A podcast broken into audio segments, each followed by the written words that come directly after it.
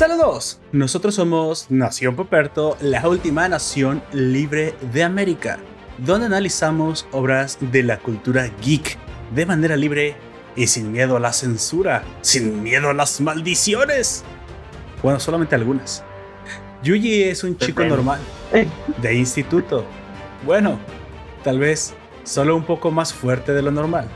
Sin embargo, las palabras de su abuelo aún resuenan en su mente. Ayuda a los que puedas. Rodéate de gente que te quiera.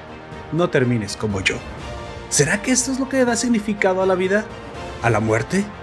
Y aunque un mundo de maldiciones busque acabar contigo, mantenerte fiel a tus principios, sigue siendo lo más importante. Acompáñanos en el análisis de Jujutsu Kaisen, una serie sobre hechiceros, maldiciones y el valor del compañerismo. Ponte cómodo, porque comenzamos.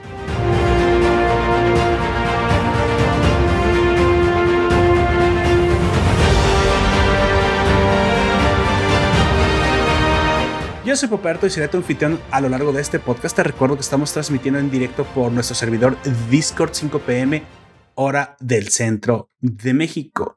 Si nos escuchas en el formato podcast y te quieres suscribir al directo, te dejaré el vínculo en la descripción de este audio para que entres a nuestro servidor y ahí mismo te avisaremos cuando comencemos los directos. El día de hoy hablaremos precisamente de Jujutsu Kaisen, la ganadora de Anime World Crunchyroll Anime del año, Besto, Besto ¿Qué es esto? Eh, Besto Shonen del año pasado, así es. Y aquí precisamente analizaremos si este anime estuvo a la par del antiguo ganador Demon Slayer. Así que, pues bueno, polémica, polémica. va a haber bastantes comparativas porque pues, las dos cosas es como de cazadora, técnicamente son cazadores de demonios. Técnicamente sí. Durante, durante la primera parte, a los nuevos ciudadanos les informo precisamente que nos han acostumbrados a escuchar este podcast, que hablaremos de los antecedentes, de cosas técnicas, todo sin spoilers todavía, nuestras impresiones, el cómo llegamos a este anime, algunas comparaciones.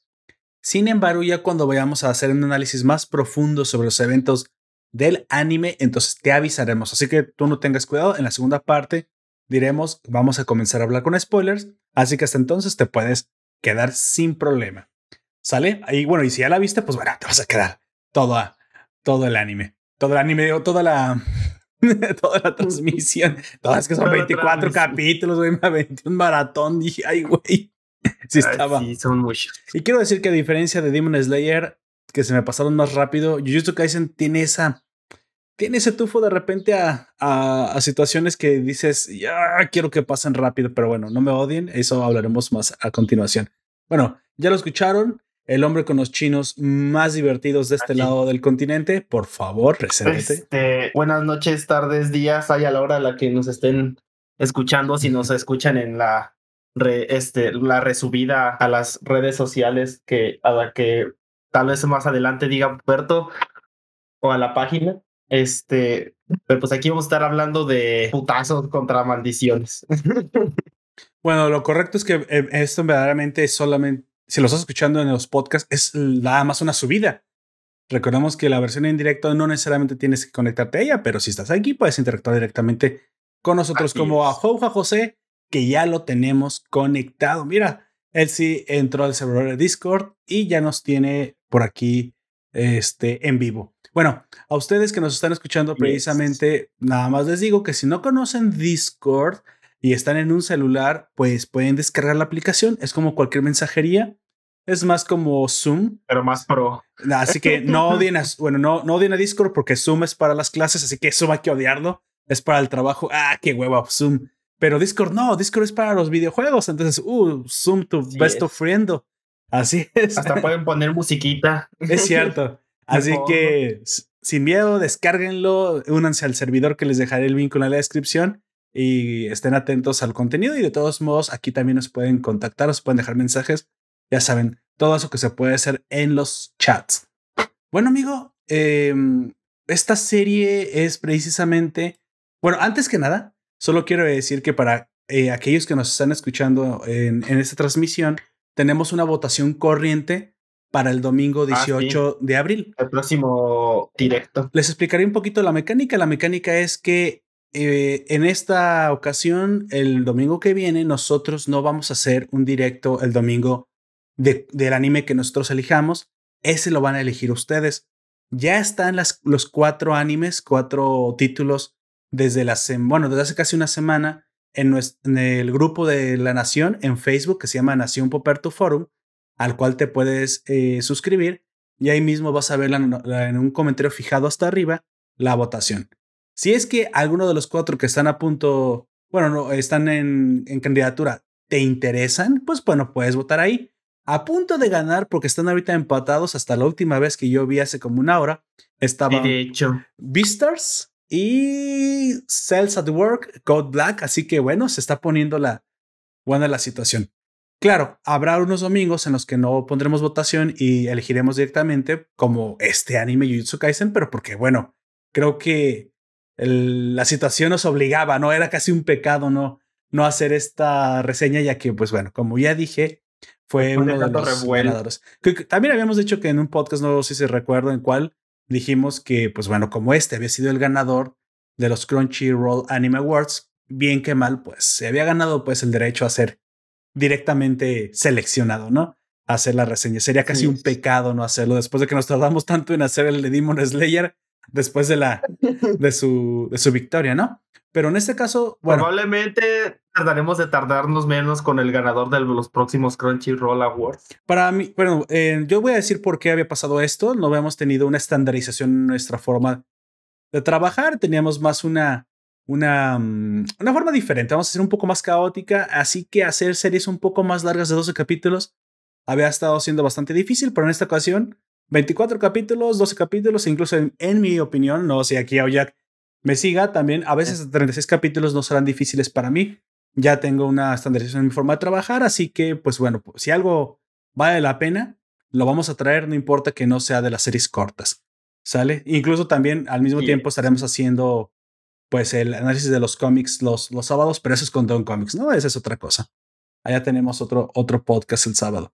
Bueno, Jujutsu Kaisen, amigo. Este, en esta ocasión, un favorito de, ahora sí, del fandom, un favorito de la, de la raza que le gusta el anime, muy probablemente también de los otakus, y que curiosamente ganó el anime Crunchyroll Award a mejor anime incluso antes de terminar. Y mejor ending, pero me parece tan extraño el hecho de que no haya acabado todavía la serie.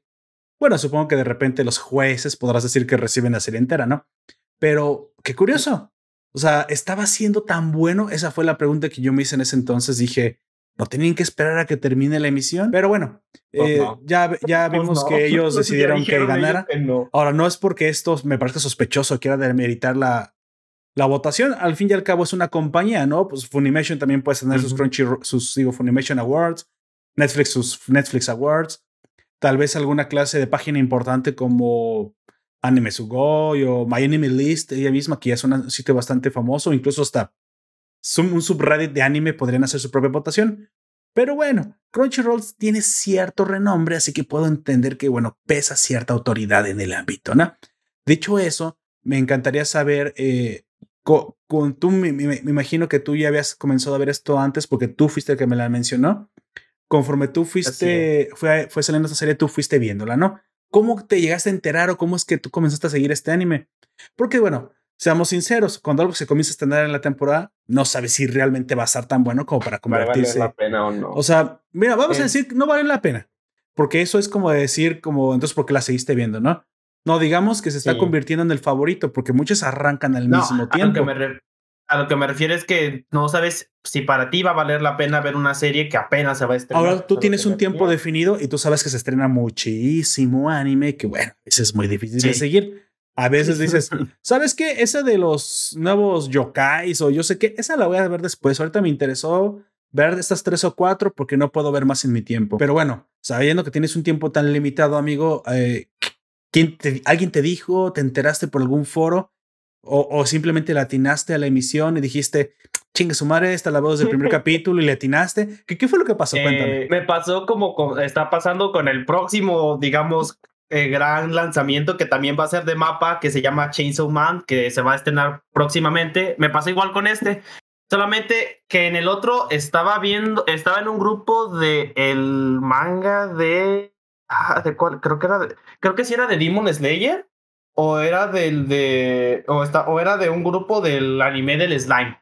No me acuerdo. Que está en votación también ese. Ajá. Este, pero de ahí y después empezaron a decir que iban a empezar a animar esta serie, bueno, este, este manga. Y entonces pues yo dije, eh, se ve, y, de repente mandaban como capturas del primer, este, ¿cómo se llama? Del primer capítulo del manga y a mí me llamó la atención su estilo y cómo se veía y cómo es un poco más en la actualidad a pesar de que son maldiciones y ese tipo de cosas. Dije, bueno, cuando salga le voy a dar una oportunidad. Y así me pasó también, eh, me está pasando con Chainsaw Man que ahora, pues, por parte del fandom de Jujutsu Kaisen, que estoy viendo partes del manga, empezaron a decir que también Chainsaw Man va a salir como un nuevo anime y que y muchos lo están recomendando y pues es lo que me va lo que me pasó también con él y también estoy esperando esa serie que va a salir hasta más, más adelante. Claro, claro, claro. Bueno, entonces de cierta forma tú comenzaste a seguir este anime antes de que comenzara a tener tanta como fama. Un mes antes, creo. Fama, porque, o sea, sabemos que se hizo, se comenzó a ser famoso hasta después del quinto capítulo, ¿no? Hizo el boom después de la horrorosa muerte de la gente en la cafetería. No, no diré más porque ya, sería dar un spoiler. Hay gente que se muere en una cafetería. Todos los días hay gente que se muere en una cafetería. De repente, no sé, va un loco y dice, ¿cómo que la Starbucks cuesta 70 pesos? Y empieza a ser un asesinadero. Claro, amigo, tú lo que no te diste cuenta es que estabas comprando el ambiente, el wifi, las mesitas y que la gente te ve ahí de baquetón sin hacer nada, pero que piensen que eres nice. Claro, aunque te hayas graduado una carrera que tú sabes que no sirve para nada, pero que hayas hecho a tus papás gastar dinero solo por perder el tiempo y pasar más tiempo con tus amigos y evitar a crecer y comprarás perros en lugar de hijos, no tendrás hijos y marcharás pro, pro feminista y pro aborto, serás vegetariano y a los 50 putos años querrás que yo te mantenga porque yo sí trabajé. Tranquilo. Bueno, eh, la, Gente, la gente de Soya, ya sabes, ¿no? voy a comenzar a escribir una obra que se llame El País de Soya, pero ya después. El País de Soya. Ay, Dios mío. Pero bueno, ya sabemos que, que, eso llega a pasar. Y, ahora que volví a, gracias por traerme la realidad, amigo, de nuevo, es que me estaba atacando la, maldición del progresismo, ya lo sabes. No, no pierdo oportunidad para poder criticar un poquito esto todo el tiempo. Pero volviendo al anime, que es quien realmente merece mis palabras, ¿qué quiero decir? Que cuando tú me lo recomendaste y vi que una, eran 24 capítulos, así que inmediatamente me dio buena espina. No soy de los que hay 24 capítulos, bueno, pues entonces no veas nada, ¿no? O sea, si la, si la, si lo largo de una el, ponte a este, leer, supongo. un anime corto, no sé. O vea la novela ligera, digo, o sea, es que la animación es para disfrutarse. Dije, ha de ser de los shonens que le meten el dinero, que le meten su buena lana y que bueno, va, esto va a ser una pasada. Obviamente oh, la historia. Y sí que lo hicieron. Y sí que lo hicieron. Y sí que lo hicieron. Dije, la historia no va a avanzar mucho, no va a ser tan densa, estoy seguro. esto no es Mirai Nikki, ¿verdad? Que en cada episodio tiene un chingo de historia y dices, ¡ah, la madre! Es de las historias más densas que jamás hemos reseñado. Y es porque solamente has visto lo del anime, güey. Sí, claro. O sea, esa serie allá, sí, mis respetos. Cada, no perdieron tiempo. Cada, cada episodio tiene, uf. Pero dije, bueno, voy a disfrutar peleas. Esto voy a disfrutar unos enfoques, unos encuadres, las animaciones, los dineros como ya tenía el, buen sabor de boca de Demon Slayer, ¿no? Y sí, no me equivoqué, este era el anime de la temporada el cual tratan de, pues, de llevarse, digamos, el mayor, la mayor cantidad de público posible. Sabemos que cada temporada, cada año hay un, bueno, ya no puedo decir año, ¿verdad? Casi hay uno por temporada. Hay un par de animes el cual apuestan a tener la mayor cantidad de, de gente visualizándolos y pues bueno, son los animes comerciales. Esto no tiene nada de malo. Ah, claro que un anime sea comercial ya tiene mucho mérito por sí mismo porque tiene que agradar a mucha gente. Así que tiene que, cuidar, que cuidarse de hacer las cosas bien, porque si lo ve mucha gente y se vuelve mainstream, eso no significa, que sea malo, solo significa que tienes muchos ojos sobre ti y que están esperando ya una serie de, de cualidades que tengan tus, tu serie, ¿no? Un protagonista heroico, que tenga sentimientos ambivalentes, que sea un poquito trágico, una waifu, si es inútil, pues que esté bonita. Y si es inútil y bonita, eh, eh, si no es inútil y no es bonita, entonces que haya más waifus para que reemplacen a esta inútil waifu, Sakura.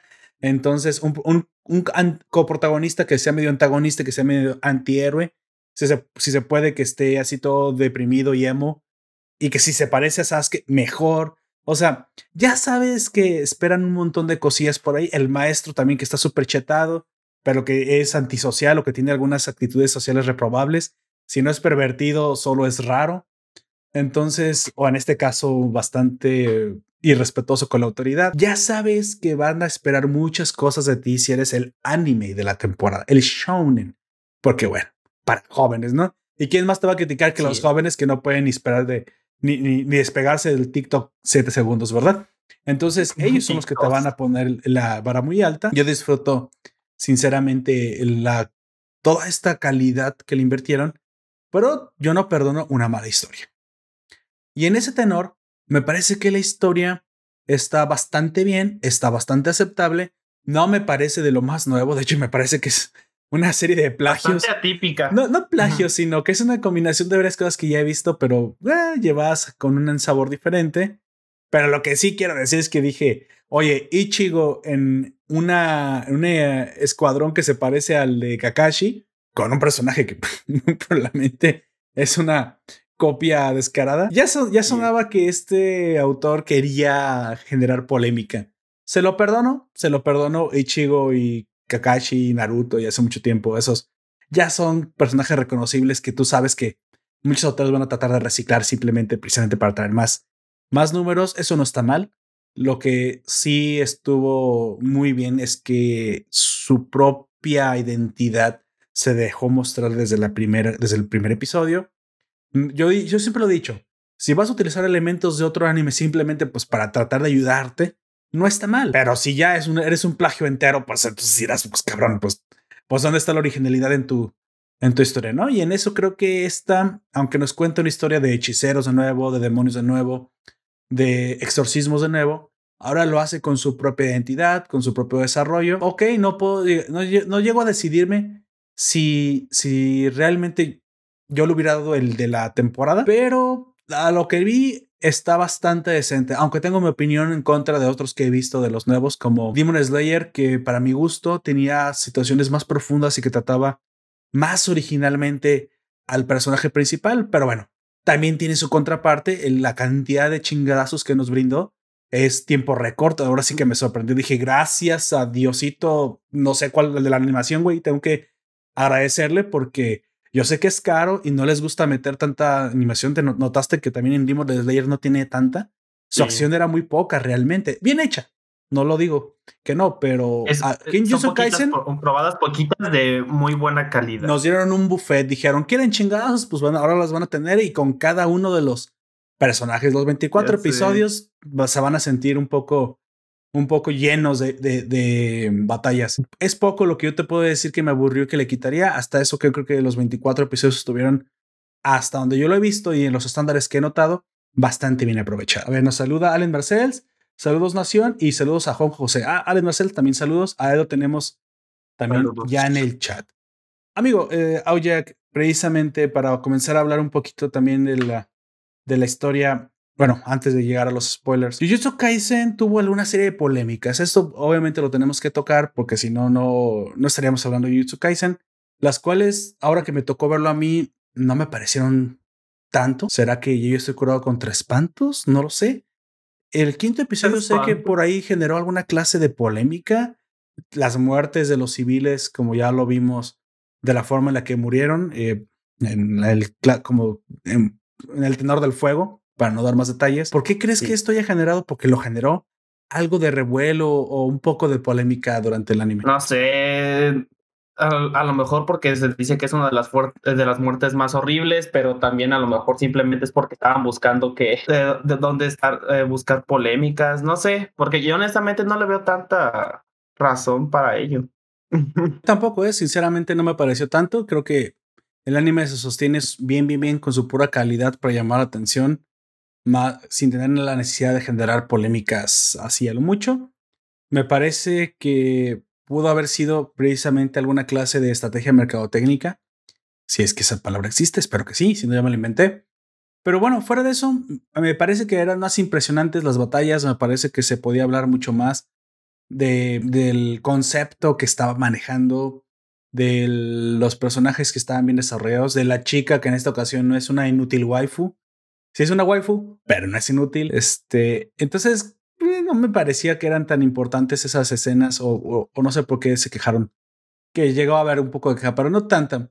Más hubo acerca de lo que ya habíamos escuchado antes de Wonder Egg y todo esto, todo el problema del suicidio y de que era un autor hombre. Pero fuera de eso, más que lo, las muertes icónicas aquí en Jujutsu Kaisen, yo no había escuchado o no le veo razón por cual haya, se ha hecho problemático, digámoslo así. Sinceramente, sinceramente.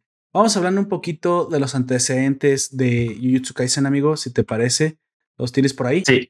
este, Jujutsu Kaisen, este, también conocida como Guerra de Hechiceros en España y en Hispanoamérica se le llamó contenidos de contiendas de brujería. ¿Qué pedo? Yo le, yo he puesto como, como buen español, güey. Yo le hubiera puesto batallas mágicas.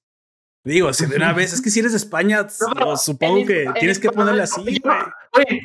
Yo hasta este momento me doy cuenta que le, la trajeron como Jujutsu Kaisen con tiendas de brujería en Hispanoamérica. ¿Con tiendas de brujería? ¿Qué, se creen, güey? ¿Gachupines? ¿Qué onda? No sé. Bueno, es un manga escrito e ilustrado por Gege Akutami, nuestro gatito cíclope preferido. Actualmente se publica en la revista Shonen Jump eh, de la editorial eh, japonesa Shueisha desde el 5 de marzo de 2018. La obra describe las aventuras de Gigi Tadori, un joven con habilidades sobrenaturales que forma parte de la escuela de hechicería. El manga ha sido recopilado en 15 volúmenes Takobon y también está disponible en formato digital a través de la aplicación Manga Plus en el mercado de habla hispana ha sido licenciado por Norma Editorial en España y Panini, como siempre, en México y en Argentina. A raíz de su éxito, cuenta con una adaptación anime dirigida por el estudio Mapa y transmitida por los canales TBS y MBS en octubre del 2020. Y también tiene una novela ligera de que empezó el primero de mayo de 2019 y se acabó el 4 de junio de 2020, que nomás son dos volúmenes. O sea, está muy, muy, demasiado ligera. Son sí, muy ligera. Se tomaron demasiado en serio lo de novela ligera. no debe de pesar absolutamente nada. Así es. Y pues, este, pues, ¿qué más decir? Que ya, ya mm. terminó la, el, el anime. Y el manga, este, ya está en curso y yo creo que hasta el año que viene se podría terminar.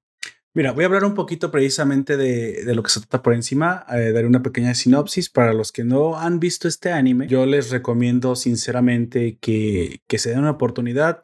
Sé que hay veces que cuando son tan largos, y es que ya entre comillas, güey, porque los 24 capítulos no son nada, sinceramente. si los comparas contra una serie... ¿Cuántos son 24 capítulos, güey? Bueno, iba a ponerte un ejemplo más notorio. Las series de Netflix son de 10 capítulos y oscilan entre 40 minutos y una hora. Es casi lo mismo. Es casi lo mismo. O sea que realmente si te chingas. 20 capítulos de 20 minutos que 10 capítulos de 40 minutos. Sí, y yo creo que si te chingas una de Netflix que de repente sí están bastante aburridonas, no me digas que no le puedes dar una oportunidad a Jujutsu Kaisen. Pero yo sé que los oyentes de la nación no se quejan normalmente de esto. Así que cuando una historia es buena, ni siquiera la sientes pasar. Lo que sí debo decir, y en esto con toda la sinceridad y toda mi, mi honestidad, es que Demon Slayer se me pasó más rápido, güey. Ah, eso sí. Entonces, ¿por qué? Tal, vez son más cortos, tal vez eh, sí lo sean. Había partes en Jujutsu Kaisen que noté que estaban dando vueltas. Me pareció que se tornó más una forma de narración más parecida a la de. No tanto Demon Slayer, fíjate. Yo no hubiera comparado tanto así Demon Slayer con Jujutsu Kaisen. Yo compararía Jujutsu Kaisen más bien con Boku no Hero. Me pareció ah. que estaba viendo una, un formato más parecido al de Boku no Hero. La pelea en el bosque como entrenamiento, pero la sorpresiva incursión de los enemigos que realmente torna lo que debería ser una clase de de enfrentamiento eh, amistoso o de entrenamiento o de comparación de técnicas. Amistoso, amistoso tampoco mucho. No, tampoco no era. Así que dije, mm, creo que sí está más Boku no Hero, Heroso. Sí, es que eso se puede decir. Ya, ya lo dije, sí, claro que sí se puede decir. Al, estilo al estilo, eh, es más a ese estilo, pero con una temática más parecida a Demon ayer, por eso hay tantas. Oye, espera, espera, aquí hay una polémica en el chat. A ver, a ver, Allen Marcel me está diciendo que Properto prometió la reseña de Raced. No la prometí, la puse en votación. ¿Tú recuerdas que haya prometido semejante cosa? No. No, yo tampoco. Como prometida, no. Dije que le iba a poner en votación. En votación. Lo, que sí dije es que Erased no ha sido borrada. Chiste Ay, no. De que hecho, fue el, ganador de esa votación fue Promise Neverland. Por favor, no se desuscriban. Mis chistes se empeorarán. Si creen que este es malo, espérense aquí. no, yo le que perdió la votación contra Promise Neverland. Que no es que haya sido completamente desestimado. No, no, no, es, Esa palabra está mejor. significa descartado. Exacto. O sea, no lo hemos descartado, no hemos desestimado que va a salir Erased.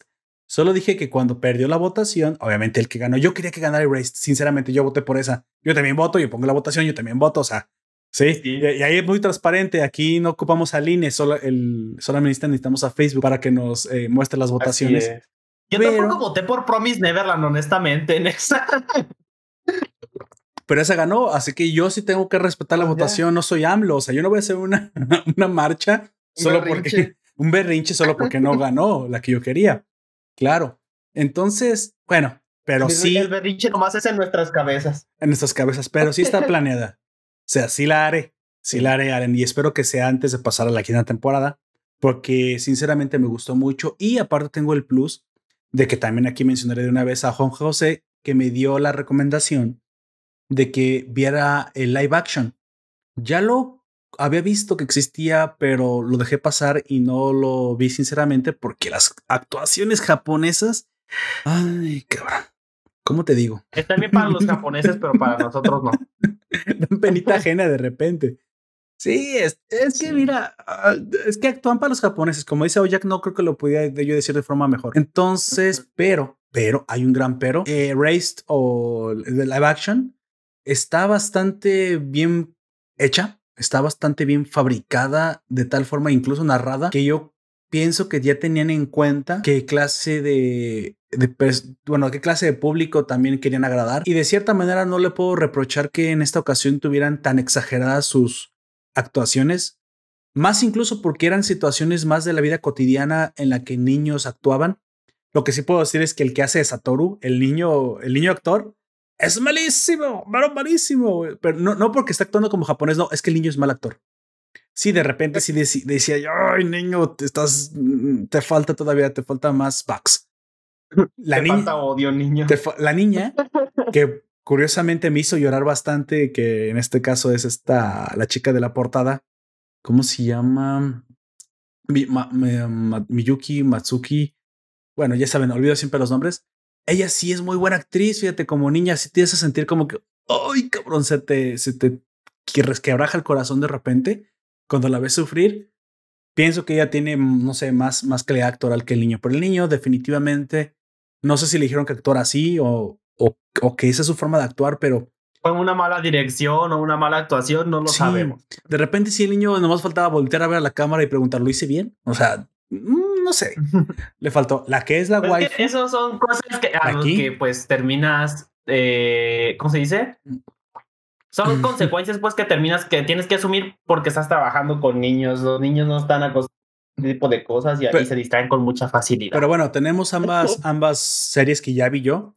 Ambas tienen desarrollos diferentes. Bueno, hablan la misma historia, pero tienen cualidades diferentes de las cuales en su momento mencionaré. ¿Sale? Eso sí es lo que te puedo prometer, aunque me pongas el hashtag de marchemos por Erased, mm, lo siento, este, como dije, no, no, no la he descartado, así que no es necesario esto. No me, no me detengas el tráfico en reforma, por favor, ni pongas carpas para, para hacer plantones, ni molestes a los eh, este, comerciantes del centro histórico de la Ciudad de México. No es necesario, sí la voy a hacer. Así que bueno, bueno, si no saben todo lo que acabo de decir, eso fue exactamente lo que hizo AMLO cuando supuestamente había ganado hace seis años, ¿no? En su segunda derrota. Oye, lo que es contender tres veces y hay dos veces hacer berrinche, güey, la tercera ya ni siquiera te presentas por vergüenza. O sea, yo no sé por qué la gente votó por alguien así. Se les olvida a los mexicanos. Porque los otros partidos no, no les gustaban. Ah, eso dicen, eso dicen. yo no les quiero nada, que vayan a comprar perritos en lugar de hijos. Bueno, volviendo, volviendo a, Jujutsu Kaisen, como dije, Jujutsu Kaisen tiene una, voy a hablar un poquito de, del mundo por encima, tiene una clase de mundo en el que existe el chakra, como Naruto, Nada más que aquí le llaman energía maldita, ¿sale? El ki, el chakra, el eh, energía espiritual, el chi, eh, el, cosmos. bueno, ya saben. ¿Cómo le llaman en Hunter x Hunter? Este, el. Mm, ah, mm. se me fue el nombre. A mí también. Bueno, ya saben a lo que me refiero, ¿no? El poder innato de la energía que produce el ser humano. Entonces, esta energía maldita, aquí le llaman energía maldita, eh, tiene, obviamente brota del cuerpo y se fortalece con las energías, con las emociones negativas. Pero bueno, hasta ahí dices, bueno, esto no es más que un shonen normal donde tiene una fuente de energía. Claro, eso ya lo hemos visto siempre. Sí. Las personas normales no tienen esta habilidad, tienes que nacer con una clase de habilidad diferente. Recordemos que esto se parece mucho más a Bleach. Ichigo es, tenía cierta tendencia a poder ver fantasmas, a poder ver yokais y de convertirse en un Shinigami. En, su caso es porque su papá y su mamá, su papá era un, este, ¿cómo se llama? Un segador y su mamá era una Quincy, si no mal recuerdo. Ya no me acuerdo de los nombres específicos, pero sí, esto lo recuerda mucho a Bleach. Les digo, por si alguien lo vio, tengan una referencia o si han visto Naruto, hay referencias con las cuales comparar para que entendamos por dónde van las cosas. Los hechiceros o los yuyutsus, que literalmente así se traduce como hechiceros. Estos chamanes también les dicen, pero también chamanes. es, extra, como que es extraño, ¿no? Decirles así. Estas personas tienen un objetivo, ¿no? Y su objetivo es pelear contra las maldiciones. Y así me generan que las maldiciones no son otra cosa más que monstruos que se solidifican de las malas em, energías. De las emociones negativas y, las, y las malas energías que emiten los humanos. Claro. Entonces, si tú tienes una clase de zona, una ciudad o un pueblo donde constantemente en alguna en algún lugar se concentran energías malas, como las escuelas. Qué curioso que dijeran las escuelas. Eh, o mucho, un lugar con muchos accidentes. Sí, también. O sea, el estrés también. Y me imagino que la escuela, por, la, por el estrés y por todo lo que sucede ahí. Entonces, en, en algunas ocasiones verás que estas energías malignas se solidifican en lo que ellos llaman maldiciones. Las maldiciones, como siempre, no se quedarán simplemente en simples monstruos tontos y empezarán a evolucionar y se convertirán en un problema real y serio para los hechiceros, que también ellos tendrán escalafones de poder. Y bueno, aquí es donde ya se comienza a comparar más a los shonens que hemos visto antes, ¿no? Siempre los héroes tienen escalafones de poder, los enemigos tienen escalafones de poder, y vemos aquí la justificación del viaje del héroe, tan clásico como es y tan interesante como siempre ha sido. ¿no? Hasta, aquí las, los hechiceros y las maldiciones siempre han estado en guerra. Sin embargo, nuestro protagonista, Yuji, Yuji, Yuji Ito, no, ese es otro. Itadori. Itadori. Yuji Itadori. así. ¿Quién es Yuji Ito ahora que lo pienso? Acabo de... Es el. mangaka, es un mangaka. Ah, sí, es un mangaka, ¿verdad? Sí. Yuji Itadori es un chico que ya saben, es nuestro Naruto. Bueno, no es cierto, este se parece más a Ichigo, por lo que digo, pero es nuestro prota. Nuestro prota. Él desarrollará alguna clase de habilidad especial, será más, más mm, fácil entrenarlos, eh, adaptará mucho más fácil al mundo de los hechiceros, ya saben. Siempre nuestro protagonista tiene alguna clase de cualidad innata que precisamente lo vuelve especial. Nos encanta esto. Pero al mismo tiempo. Curiosamente, aquí lo innato no es lo, maldito, sino que ya nació siendo como mucho más fuerte y mucho más rápido. lo maldito viene después. sí, de hecho. Nos comenta Allen, estar cerca de Ichigo ya es malo. Ah, no era tan malo. Ichigo tenía, su, tenía su carisma.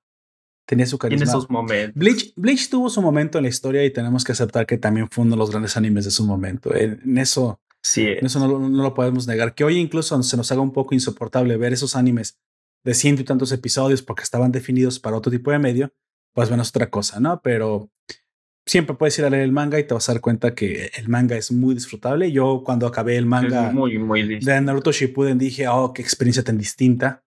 Pero pues bueno, ese, ese fui yo. Bueno, volviendo precisamente a Yuji, él en algún momento se convertirá precisamente en un hechicero y entrenado por, ya saben, los maestros de las escuelas, por misiones, por el viaje del héroe.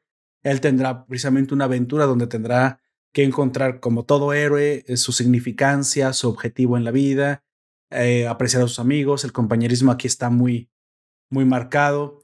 O sea, tiene este viaje más tradicional. Ah, de aquí se, se aleja un poco a lo que vimos en Demon Slayer que recurría más bien a la figura de la hermandad más que del crecimiento del viejo héroe por el poder o por el bien general. Él tenía un objetivo más específico, más fraternal.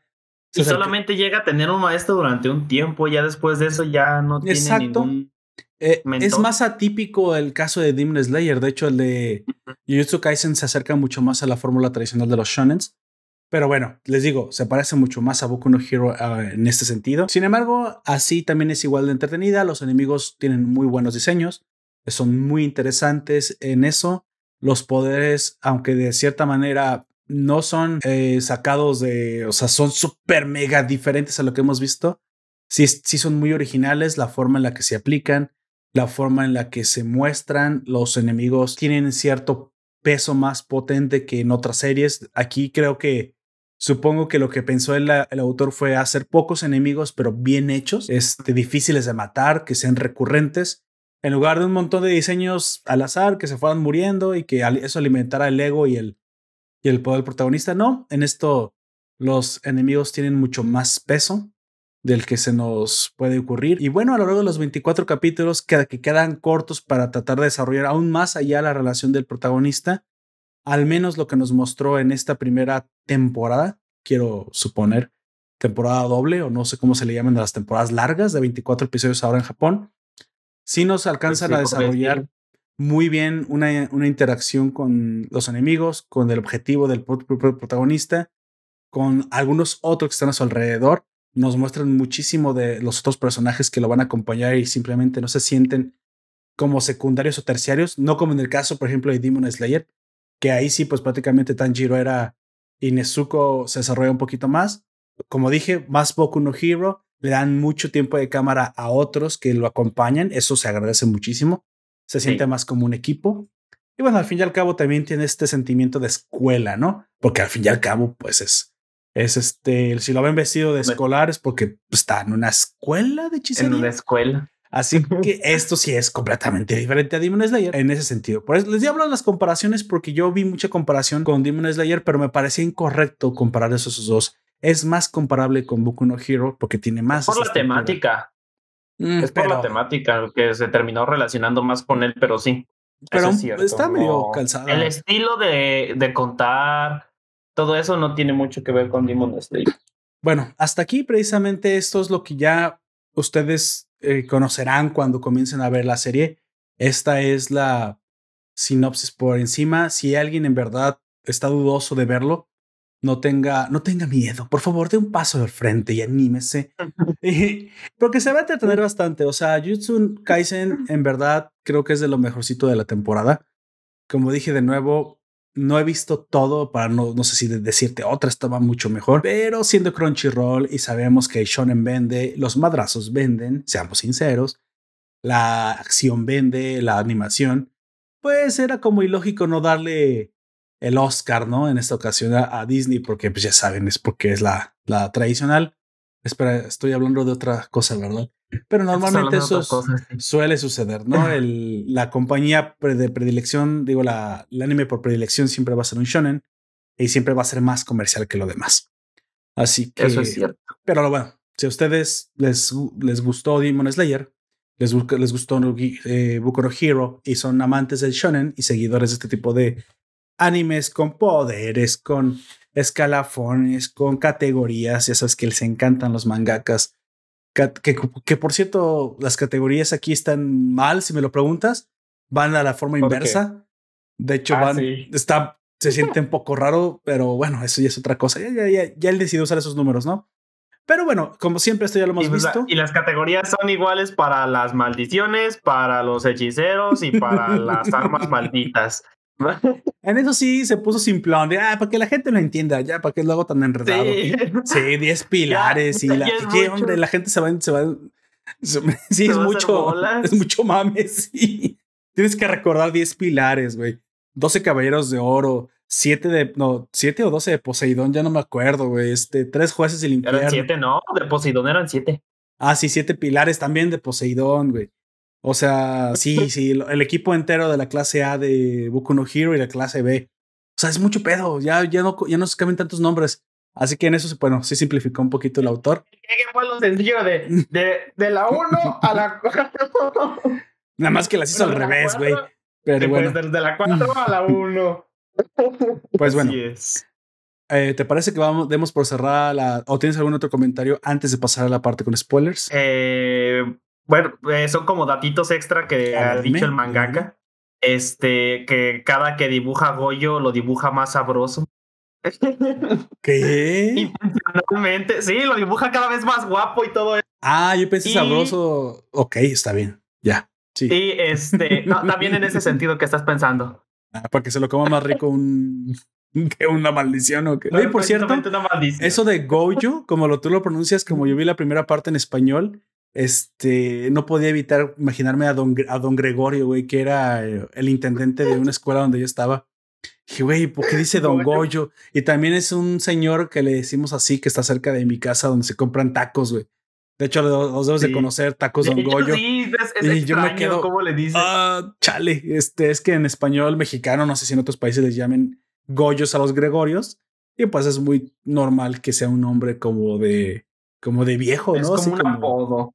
Es como un apodo, pues. Es un apodo de gente mayor. Pero pues como yo lo vi primero en japonés, no, no tuve mm, tanto de ese pedo. Pero ahora que lo dices, sí. bueno, este. Y también dijo que entre más difícil se le hiciera dibujar un personaje, era más probable que lo mate. qué cabrón, o sea, por hueva. Ah, eso es qué hueva, ya que lo que lo maten. Sí, güey. ¿De qué pedo? ¿Esto era qué? Ay, no. Qué mamada, güey. ¿Quién chingados es este? ¿Quién chingados declara eso? Pero, lo, dijo en una eh, entrevista así como de, ¿y qué? Eh, eh, ¿Cuáles son los personajes que probablemente mueran? Y le decía bien serio el, el, periodista y él, entre, entre, más difícil, más fácil se van a morir. Ah, ah bueno, pasa, pasa a ver, se pasó. Y como ya último dato extra, se va a estrenar una película de el tomo cero del manga, que es la historia de antes de que Itadori y todos ellos eh, bueno, no existieran, sino que se unieran al mundo de la hechicería. Así que próximamente también va a haber una película sobre esto. Pues ya. Bueno, pasemos a los, a los una última dato al margen. Yo vi la mitad de los capítulos que hasta ahorita en Crunchyroll están doblados al español. En la otra mitad las, los vi en japonés. Las voces me sorprendieron. La mayoría están súper decentes, pero. Menos la de Itadori. Aunque. en español. Aunque yo soy defensor. Espera, espera, ahí voy, pues. Te, digo que spoileas la sorpresa. Este, pero sí, lo que acaba de decir Jack. Yo normalmente soy defensor del doblaje en español, porque sinceramente lo hacemos muy bien. Me parece que está muy por encima de cualquier otro idioma el español, sinceramente.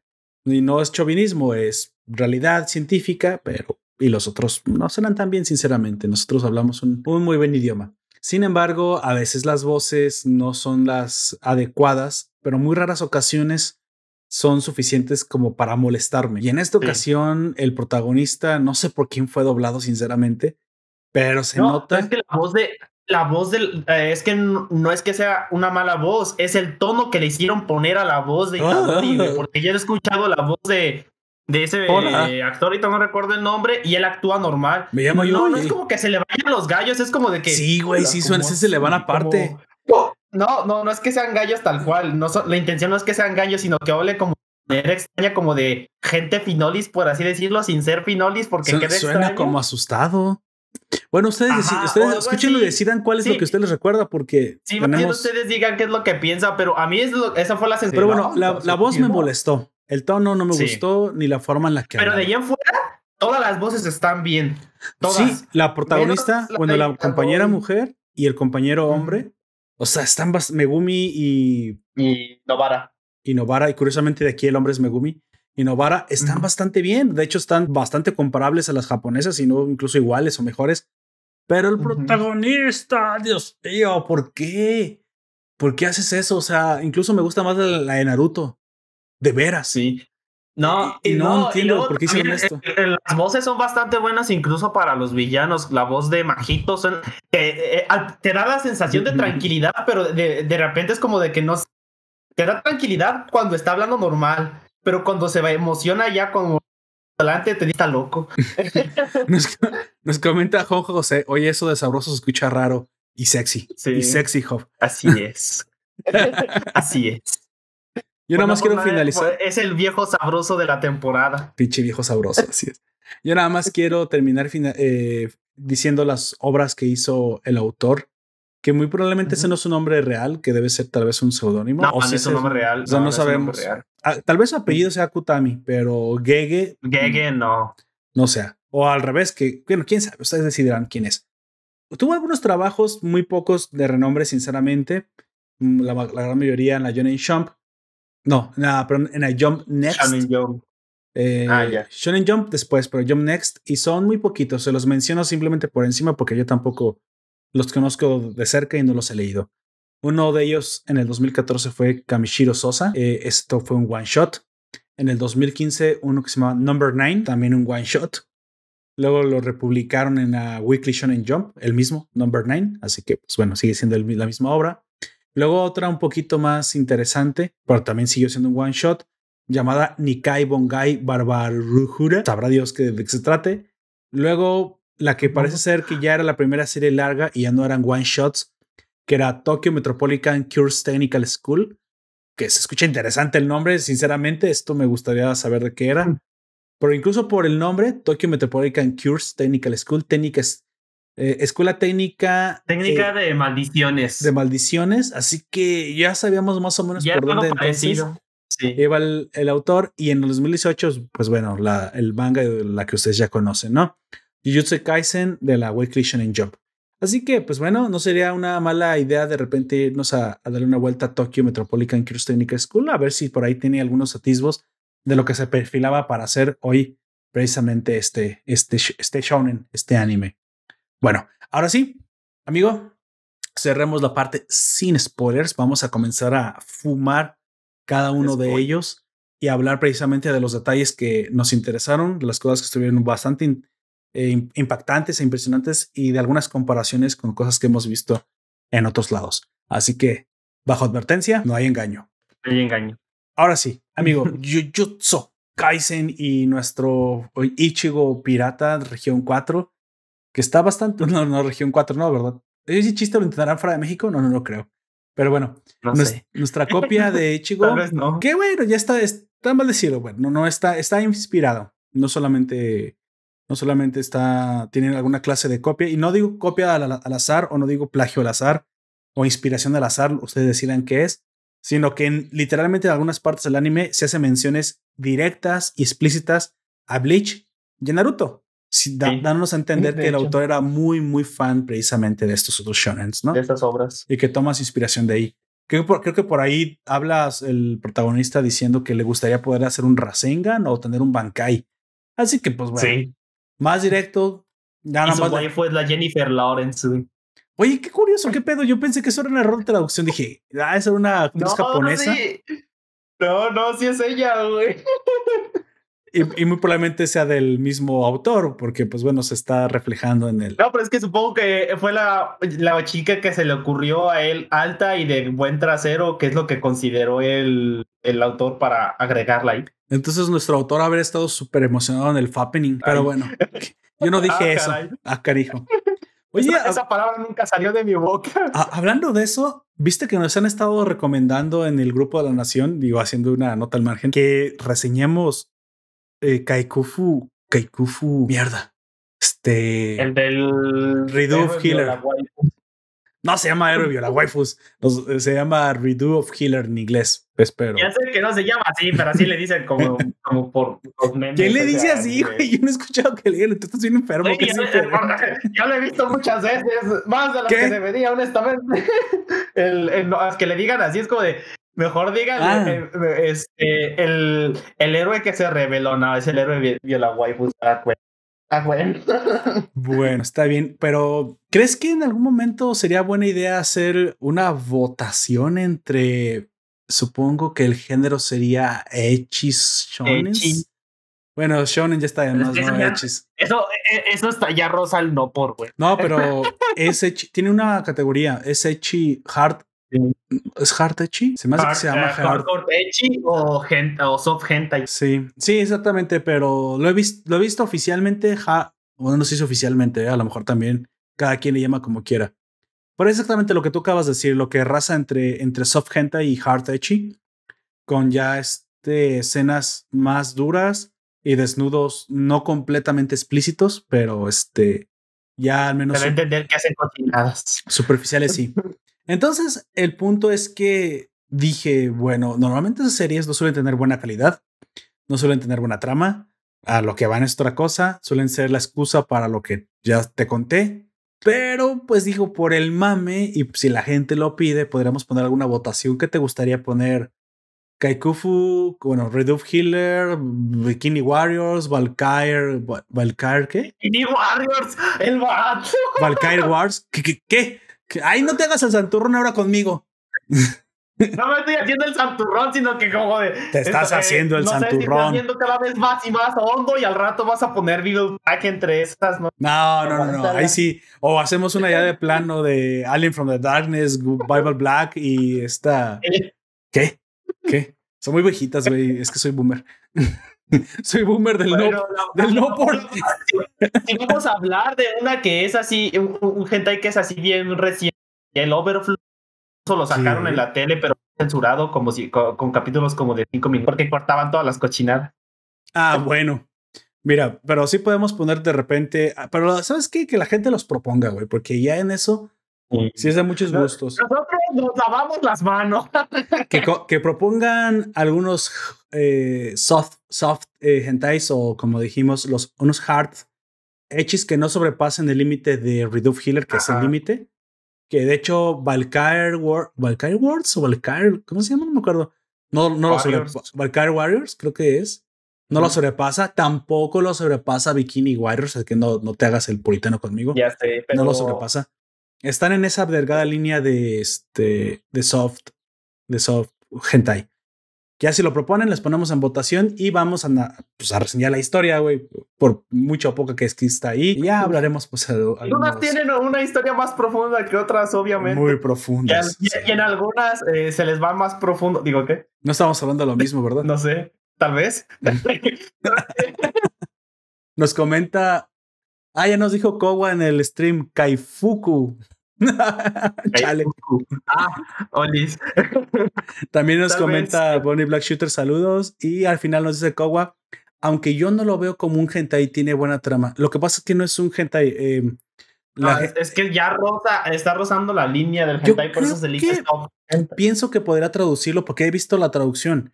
Eh, viene siendo algo que, para que me entiendes, se le llamaría mm, eh, hard etching o erótica. Ándale, yo creo que la palabra adecuada para decirle a este tipo de géneros es una serie erótica. No, no, no. ¿Sabes? Es como las películas del Golden, güey.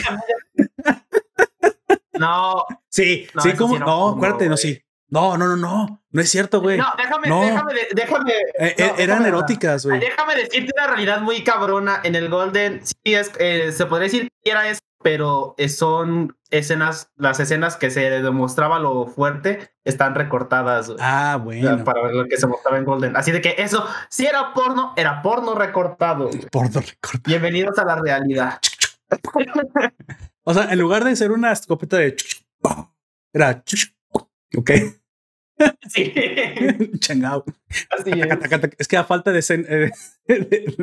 a falta de... sonido. Ay, no. Ay, güey, ya no puedo ni hablar. Chale. Bueno, si ustedes nos proponen hacer eh, algunas ustedes eróticas. la cuarta y en algún momento se hará la votación. Sí. Dejémoslo así. Hentai no, eso sí, eso sí no, eh, porque no, no, no, no, que no. llegue, que no llegue a ser hentai. Porque eso es para los Patreons, pero Ah, ¿Qué? ¿Qué? No, no, no, no se crean. Ahorita, ahorita los Patreons, oye, eso, eso me interesa. No, las, me interesa porque están poniendo bastante, supongo, por polémicas. Podemos poner las eróticas, claro que sí. Que sí siguen teniendo su grado de historia, pero por lo general no tienen buena animación. O sea, son, son baratas. Eso, eso lo tenemos que aceptar. De hecho. Luego también a lo mejor hay alguien a lo que la palabra erótico tampoco no le le guste para esto, porque lo erótico, si lo dices erótico, a lo mejor lo piensa como algo más artístico, pero aquí no es tan artístico. Pero podría serlo. Pero podría serlo. Pero no, no digo, no, no, está peleado. Así como en Redu Healer es, digamos, el límite, también tenemos algunas mucho más. Eh, supongo que, eh, mira, que no tienen tanto explícito, pero que sí tienen muchos desnudos como Bikini Warriors, de hecho. Eh, aunque parece que tiene más cochinadas, realmente no las tiene. Radio of Healer es mucho más duro en el concepto, pero sigue sin mostrar las cosas. Te, lo dan a entender, pero sí pasan las relaciones tal cual, las violaciones. Y en la, y en la parte de Bikini Warriors, nomás salen encuadradas. Eh, sí, de repente algunos monstruos tentaculosos hacen de las suyas, pero te dejan toda la imaginación. Así que bueno, pero por ejemplo, podemos ir al. Hay otra categoría que también de repente eh, está por ahí, que es cuando es como un. algo narrativo, cuando es un fan service hard, no importa, pero que simplemente se echa la mano como un narrativo. Como los desnudos de Elfen Light, que realmente son más para ayudar a contar que, que eróticos por sí mismos. Eso sería un fanservice simplemente. Más erótico a lo, que, a, lo que, a lo que me refería. Pero eso no. como esos no entran en la categoría del, de lo que estamos hablando, ¿sale? Aquí estamos hablando de erótico en, el sentido un poco más cochino. Solo eso sería como categoría desnudos ocasionales. Y de hecho sí los ponen. Sí se, sí se pone ahí en el género. Pero bueno, ya sabemos que, pues bueno, solo son para narrar las cosas, como cuando también se, ya no sé, o Shiru se quita la armadura y se queda en pelotas y dice, ahora Shiru, ¿ya cómo vas a pelear? Pues a verga, ¿qué? ¿Qué? Espera. No, Aguanta. Eh, espera. Qué mala elección de palabras. Qué mala elección. es que me acordé del pinche Kaikufu, güey, que le dio un chingadazo a la princesa. Eso sí no lo pude superar. Pero dije, bueno.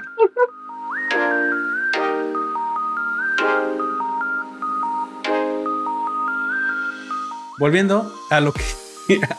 a, cosas menos, menos adúlteras. Hablaremos precisamente el, personaje principal me gustó mucho. El personaje creo que rescata algunos valores que me gustan en los personajes principales, aunque a mi modo de ver las cosas le faltó un poquito de trasfondo. Supongo que acelera la serie muy rápido, tal vez eso tenga que ver con que esto es un shonen en, en el anime, pero en el manga debe tener mucho más, em, supongo, justificación. Vemos que su justificación es rápida, digamos así, fácil, es que precisamente su abuelo, alguien que era básicamente como su padre, le pide a Yuji pues utilizar su fuerza, así que sabemos que desde ahí el, abuelo sabe algo que nosotros no sabemos, para proteger a los seres queridos que tiene, que haga amigos, que se acerque gente, que no sea un solitario, que no se aísle de la sociedad, porque muy probablemente eso le va a causar un dolor que no quiere a su, a su nieto.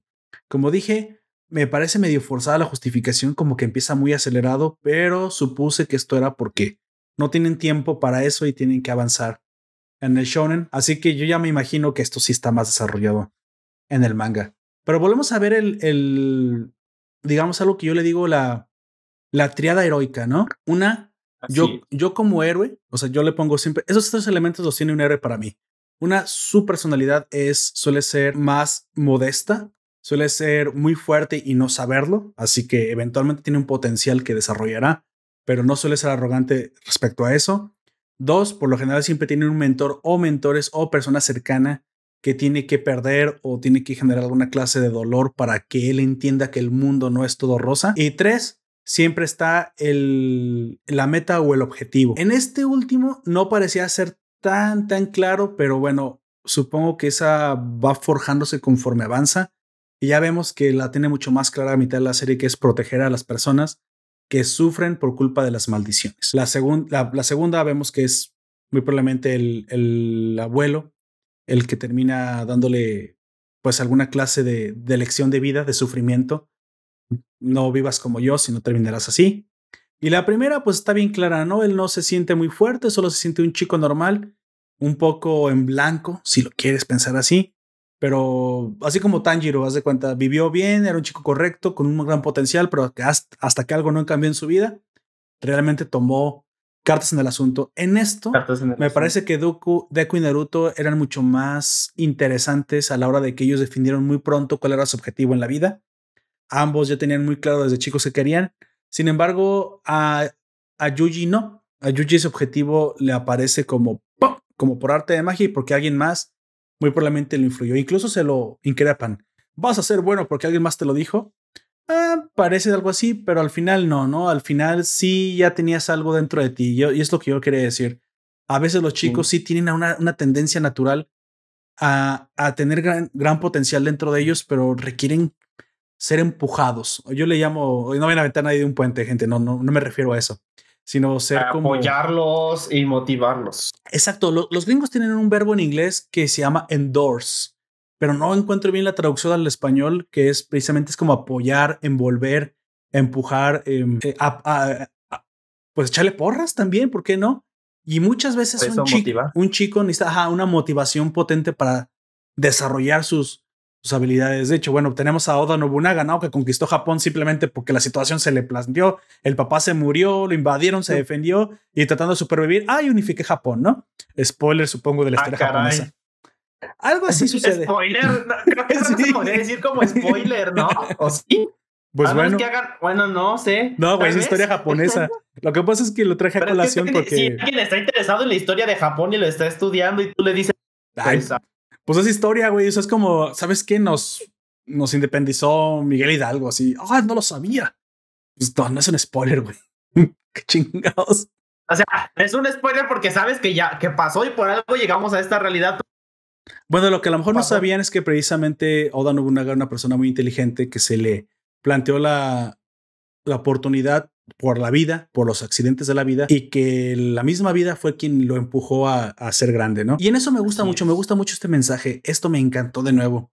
¿Por qué? Porque yo ya te he dicho que el varón está perdido. Hoy, hoy en día tenemos esto, tiene siempre contenido social para mí. Me encanta mucho relacionar el anime con el contenido social. En ese sentido, soy un activista ideológico y me gustó mucho que se diera otra vez el, el arquetipo, porque esto es real, esto realmente pasa en la vida de las personas, sobre todo de los varones. Las mujeres lo tienen más claro, tienen otra clase de problemas diferentes a nosotros, pero hay veces que el potencial de un chico está ahí y realmente hay veces no es otra vez otra cosa más que a través del sufrimiento de la vida que realmente encuentras que eres capaz de grandes cosas y que bueno, tienes que ser resiliente al dolor, palabra tan de moda como está ahorita, pero también tener un objetivo, ¿no? Y no está mal que tu objetivo sea marcado o demarcado por los que están cerca de ti, porque a lo mejor ellos saben más que tú y te dicen, sabes que eres alguien con mucho potencial, tal vez hacer el bien, caminar para este lado, te va a dar, te va a hacer mucho bien. ¿Y por qué no? O sea, no es que te estén definiendo a ti y tú no elijas tu propia meta, sino que te están apoyando a que camines un sendero en el que muy probablemente a través del tiempo tú también definas la meta mucho más específica. O sea, no es lo mismo que te digan, ¿sabes qué? Debe, muy probablemente debes trabajar en algo que te guste pero debes comenzar a hacerlo ya. Levántate temprano, veas salir, pide trabajo, a ver dónde te lo dan y eventualmente desarrolla tus gustos. No te están diciendo, ¿sabes qué vas a hacer a partir de mañana pescador 3 a 4? No. pero alentarte desde un principio a tomar un camino correcto, yo creo que es la forma adecuada de, de desarrollo, no solamente del, del héroe, no solamente el camino del héroe, sino de que muy probablemente de cualquier persona que en este momento se sienta algo perdida, sobre todo los chicos. Y bueno, Yuji es este chico, ¿no? ¿Cómo, ¿cómo percibiste este inicio de protagonista, amigo?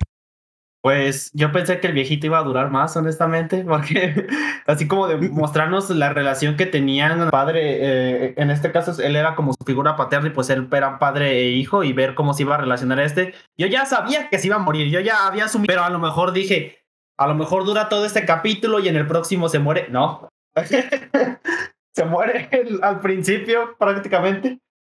Pues esa es la justificación de que él tome, tome cartas en el asunto, ¿no? Sí. O sea, y, y, aparte me gustó mucho también eso que tú dices que es como de que, que lo está apoyando y todo eso. Y cuando él sabe que ya se va a ir, es cuando le empieza a, dar su discurso de que tiene que empezar a, relacionarse con la gente. Sí, qué curioso, se muere, o sea, se muere en, el momento que quiere morirse porque nomás termina de decir lo que tiene que decir y... Y se muere. Y, se ¿Te imaginas, güey, que eh, eh, no sé, tener esa capacidad, porque a lo mejor el, viejito también, no sé, era igual de súper fuerte y de súper ágil en su época como el, el Itadori nomás estaba aguantando para poder darle ese sermón y luego... Es curioso porque no, yo pensé que tenía que ver algo con, con, su, con su poder innato, pero no, da la casualidad que es su propia genética, su fuerza sobrehumana. Sí. Pero muy probablemente en el futuro no, no, sabemos algo, muy probablemente él también venga de alguna clase de familia extraña o algo así, porque tú sabes que en esto nada nunca es realmente. Ah, bueno.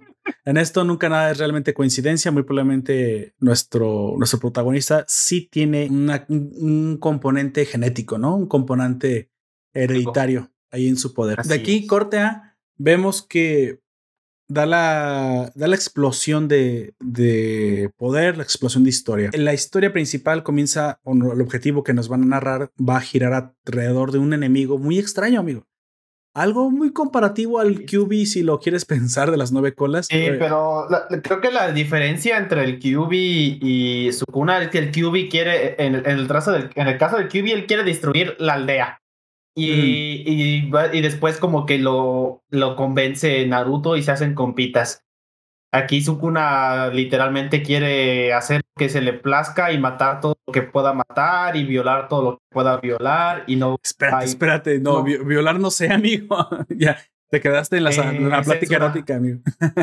no, no, sí. Es, eso lo dice en el manga, güey.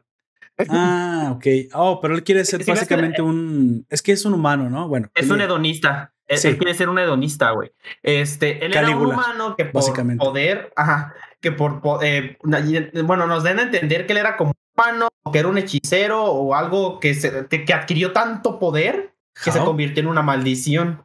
Oh. Este, no, se está confirmado que sea un humano, pero nos dan a entender que él era una criatura que obtuvo tanto poder que se convirtió en, la maldición y no en cualquier maldición, de las maldiciones. De, hecho, sí confirmaron. Confirmaron que había sido un humano. cuando le cuentan, dijeron que era un humano que se había convertido en un, en un dios demonio o algo así. Pero que su ah, origen era es que lo viste en español, ¿verdad? Sí, lo vi en español. Eh, así es. es que no, no, lo dicen en, en, en japonés, no recuerdo que digan la palabra. Mira, de hecho aquí Kawa tiene un comentario que yo también estoy de acuerdo con ella. Dice, la serie a partir del tercero capítulo, o sea, lo que vendría siendo la segunda temporada, si fuera corta, que de hecho es donde cambia el opening, o la segunda parte de la temporada, ya tuvo, dice, es cuando ya no la comparó con Naruto y que se puso buena, pero yo también noté que hubo un cambio. O sea, en la estructura a partir de la segunda temporada se comenzó a parecer mucho más con, con Boku no Hero, que fue precisamente lo de la, lo de la competencia entre las escuelas. Sí. Pero sí también es cuando se sintió el desarrollo más fuerte. Y muy probablemente también es la parte favorita de todo el mundo, porque la segunda temporada realmente, bueno, digo, la segunda parte de la primera temporada es la que realmente acelera, ¿no? es la que va mucho más rápido, mucho más fuerte. Tiene ya los enemigos ya están introducidos, las motivaciones ya están establecidas, la mesa ya está puesta. Y ahora sí, a lo que Dios manda, voy a los chingadazos. Y yo creo que por eso también a mucha gente le gustó mucho más la segunda parte de la, de la temporada. Muy probablemente así es. Este, pues sí. Y ya después de, de que se nos presenta bueno, no se nos, no, se nos presenta, sino que se nos dice un poco sobre Sukuna, nos lo dice eh, Fushiguro, nuestro... Sasuke. Podría decirse que, se este, podría decir que nuestro emo vengador, pero ya después te das cuenta que, no es tan emo ni tan vengador. ni tan vengador. No, emo tal vez tiene sí. Esa aura. Sí está medio emo. No, no, es, no ríe, amigo. Te podría decir, pero es por otra, bueno. Sí se podría decir que es medio emo. Sí está pero emo. No, no es vengador. Vengador no, pero sí está emo, güey no, todos los hemos tienen que ser vengadores. Así es. Pues él, nos explica un poco cómo funciona su cuna y después van a salvar al, a los del club de ocultismo de, de la escuela de, Itadori porque no sé, no, eso de del club de ocultismo hay, eh, no, me parece ya está como un chiste porque hay tantos clubes anime. Oye, amigo, hay, eh, hay, una, hay un anime que se llama precisamente la escuela de ocultismo. No nomás es un club que está buenísimo que en algún momento deberíamos de, de reseñar, pero el club de ocultismo, pues no, no sé, no sé si no te acuerdas, pero Güey, era donde Dios trabajaba. ¿Sabes a qué me estoy refiriendo? Aquí los otakus te van a linchar si no, si no entiendes esa referencia, ¿eh? Dios. Dios, Dios fundó el club de ocultismo. Nada más que en esta ocasión Dios no tenía el nombre de Dios, se llamaba Harui Suzumiya. Sí, cierto. Y era el club de ocultismo. era el club de ocultismo. Tenía un nombre raro, a lo que me refiero es que de repente sé este, el. Y incluso protagonizan sus propios animes, esas cosas como el, el club de disparo deportivo, el club de no sé qué cosas, como de ya, qué pedo, güey. Lo que pasa es que como no vives en primer mundo, güey, no sabes en lo que se puede invertir el dinero cuando no se lo roban los políticos, güey. A lo mejor es eso también, precisamente. Bueno. Yo en el único club que recuerdo haber estado durante la preparatoria fue en el Consejo de Ciencias y el de ajedrez, pero hasta ahí. Yo, y ahorita, esperen un momento, en sus escuelas había, había clubes. Chale. Oye, yo tenía el club de. El club de no me, que no me maten los cholos y el club de. Ah, no, espérate, esa fue la infancia de Gunter. Saludos, Gunter, donde quiera que estés. Entonces. volviendo, tenemos el salto de, de, poder, como ya dijimos, la justificación del enemigo que precisamente se vuelve, pues se convierte en un antagonista, pero al mismo tiempo el power up del protagonista. Esta relación es muy compleja y hay que explicarla muy probablemente en términos de cosas que ustedes ya saben, como lo que pasó con el Kyuubi Naruto, ¿no? Una clase de poder tan enorme, tan legendario, pero con una, una característica que el protagonista puede contenerlo como vasija, como contenedor, como host, como el anfitrión de tal poder, pero que al mismo tiempo, al igual que Naruto en su momento, no puede utilizar a placer porque tiene sus costos. Sin embargo, esto ya por sí vuelve especial a nuestro protagonista, mucho más especial de lo que se nos había mostrado hasta el momento. También da una impresión de que este enemigo simplemente está en hibernación, si lo queremos pensar, sin que, sino que también está planeado para un futuro mucho más interesante porque Sukuna tiene pues prácticamente a todo mundo intrigado. Sabemos que al juntarse los 20 dedos, muy probablemente tendremos por ahí la liberación del enemigo, veremos cuál es su relación con el protagonista, con su familia, el por qué está así. Muy probablemente nos enteraremos de qué fue lo que sucedió en el pasado, porque alguien lo pudo sellar. Yo auguro que muy probablemente haya sido la familia del mismo protagonista. Quién sabe. O sea, eso lo veremos también. Así es. Muchas cosas todavía nos faltan porque, como dije, este anime va a cuentagotas en lo que se trata de historia, pero a cambio de eso nos da un desarrollo más intenso de las batallas y más amplio del personaje principal y de los que lo rodean. Mm, como dije, una estructura más Boku no Heroesca, donde el mundo carece de importancia hasta que esté bien preparado nuestro protagonista. Tanto así que muy pronto una historia se nos da prácticamente el primer viejecito del héroe, la el primer entrenamiento personalizado, ¿no? Que es cuando precisamente yo le llamo el encuentro del mentor. Y esto lo vemos en muchos animes. El primer encuentro con el mentor es también el primer power-up que, que, recibe nuestro protagonista y, y, en el caso de Yuji no es la excepción. Cuando lo dan por muerto, y, sí, y esto lo aprovecha Kakashi 2.0 o como le dicen en o como le dicen en su anime, ¿cómo le llaman en su anime? Este Satoru Goyo. Goyo, así es. Le voy a decir Goyo, güey, porque ya ese nombre me gustó. Don Gregorio lo lleva. Don Gregorio. Don Gregorio. Goyo lo lleva a entrenar eh, de alguna forma en secreto, asignándoselo a su, a su compa más cercano, al, al, oficinista más formal que he visto en mi vida, sinceramente. El señor sí es profesional, güey. no, y luego se ve, bueno, se me hizo la motivación para convertirse en hechicero es como de. Primero fue hechicero y dijo, nah, voy a dejar esta madre, es muy peligrosa me muero, sería oficinista. Luego fue oficinista y se dio cuenta que era demasiado aburrido y que dijo, bueno, tal vez hechicero para juntar dinero más rápido y luego retirarme. Y, se, y deja de ser oficinista y vuelve a ser hechicero. ¿De qué? Sin embargo, el oficinista interno jamás lo dejó, ¿te fijaste, güey? Así es. bueno, hasta este horario. Sí, no, no, él define sus ocho horas. Digo, bueno, pues sí, ya, ya, ya cada quien, ¿verdad? Pero yo supongo que en el nuevo mundo que viene, en el mundo 3.0 que comienza, que es el mundo digital, que ya teníamos atisbos de su prueba beta en los años antepasados, pero ahora sí ya tenemos prácticamente un mundo digital. digamos, esa burbuja. El mundo 1.0 era antes de la revolución industrial, el mundo 2.0 fue el mundo de la revolución industrial hasta comienzos del digital, se termina el digital, digo, se termina el, industrial con la pandemia y gente, estamos viviendo en el mundo 3.0. Esto lo dije ayer, no los quiero aburrir con el mismo discurso, pero Aprovechen sus habilidades para venderse por internet y vivir en zonas baratas. Hagan lo que la gente del Silicon Valley, mira, nada, nada pendeja la gente del Silicon Valley, sinceramente. Oye, yo puedo trabajar por, por internet, don Google. Sí, ¿me sigues pagando los puchi mil dólares que me pagas por trabajar por internet? Claro que sí. Entonces, ¿por qué chingados pago la mitad de eso en un departamento todo pedorro en San Francisco? Mejor me voy a vivir con mi familia, al campo, a estar en una cabaña frente a un lago.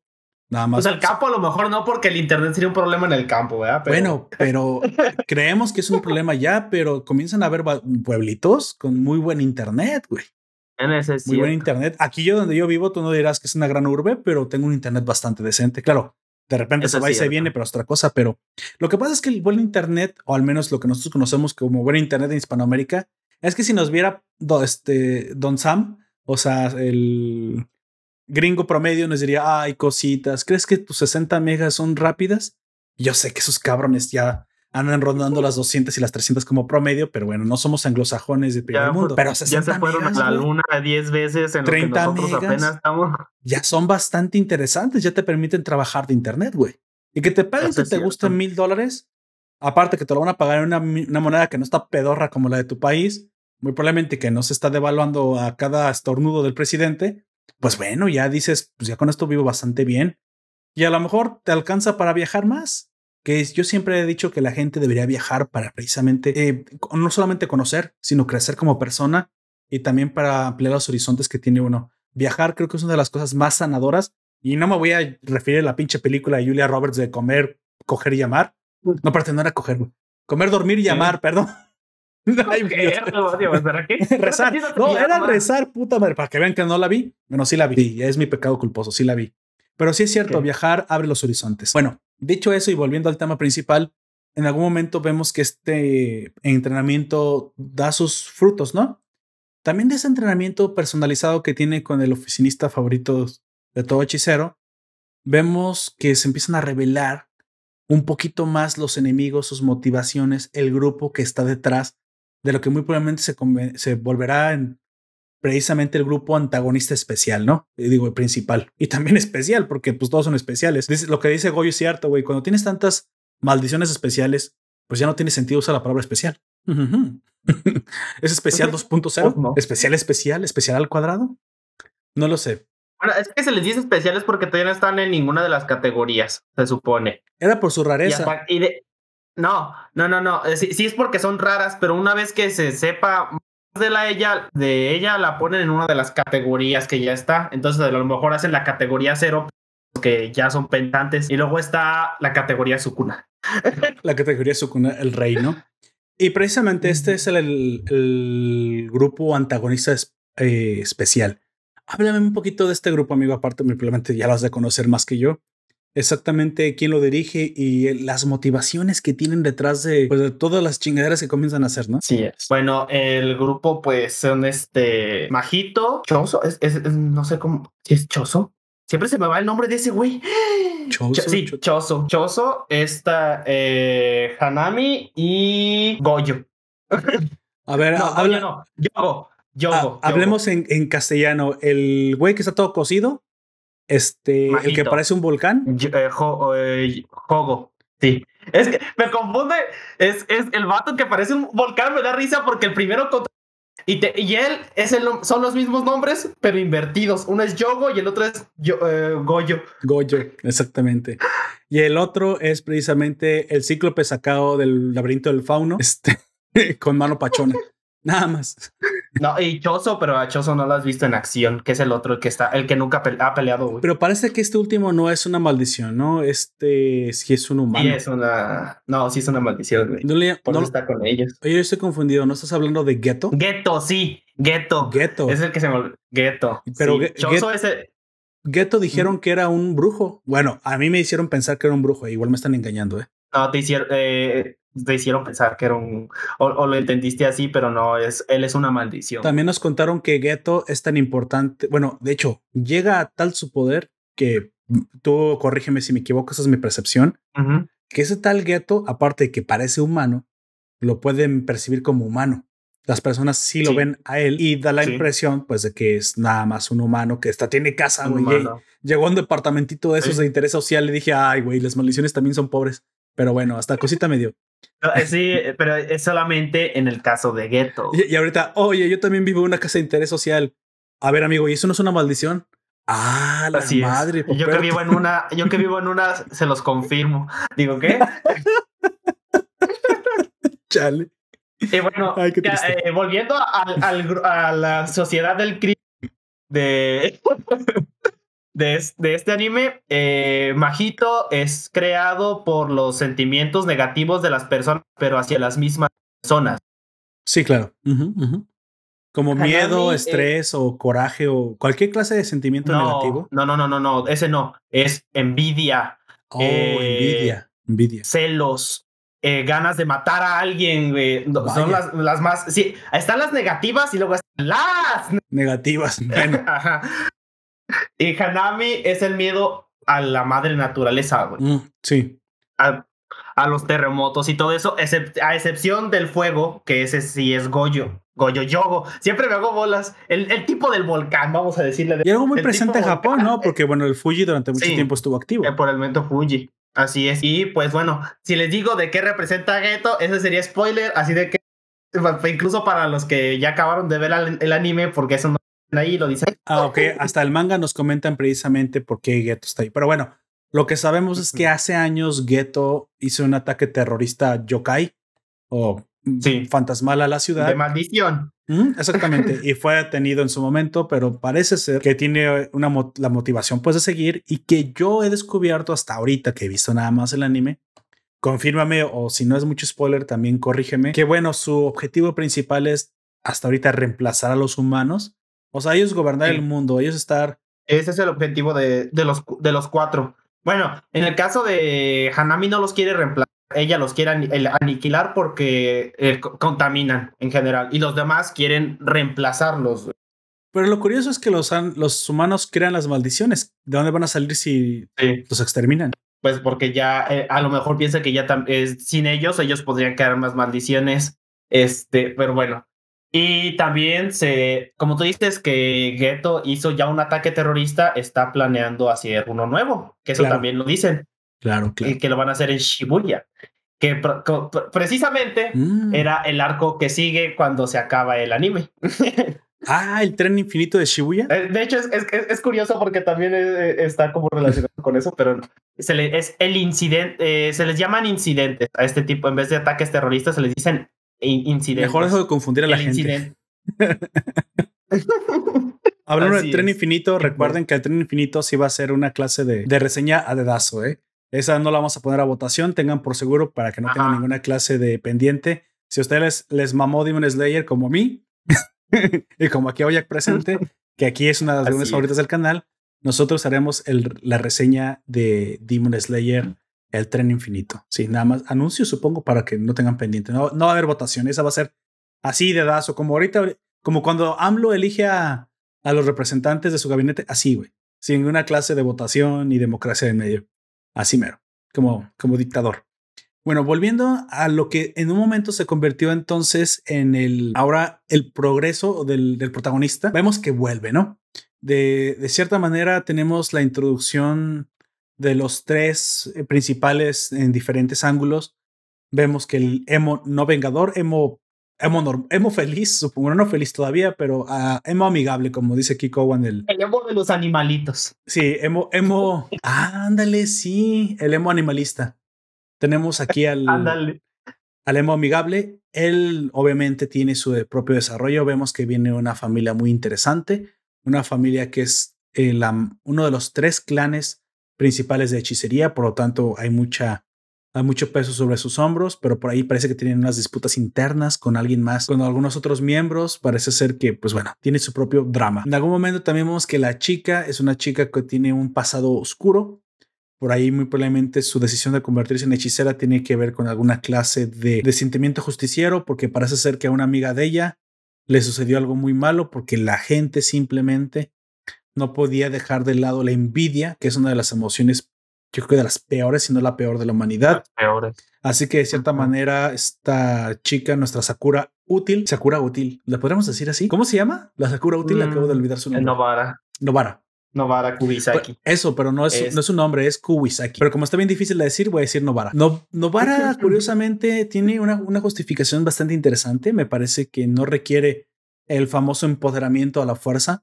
Ella se desarrolla por sí misma, tiene sus propios demonios, tiene De su hecho, propia motivación. Una conversación sobre precisamente esto con la chica, ¿cómo se llama? La, la, la de la escobita. De hecho, habla sobre eso con la de la escobita cuando Sí, está peleando es contra ella. cierto. porque- Es cierto. ¿Quieres que Ella vamos a abordar eso una vez?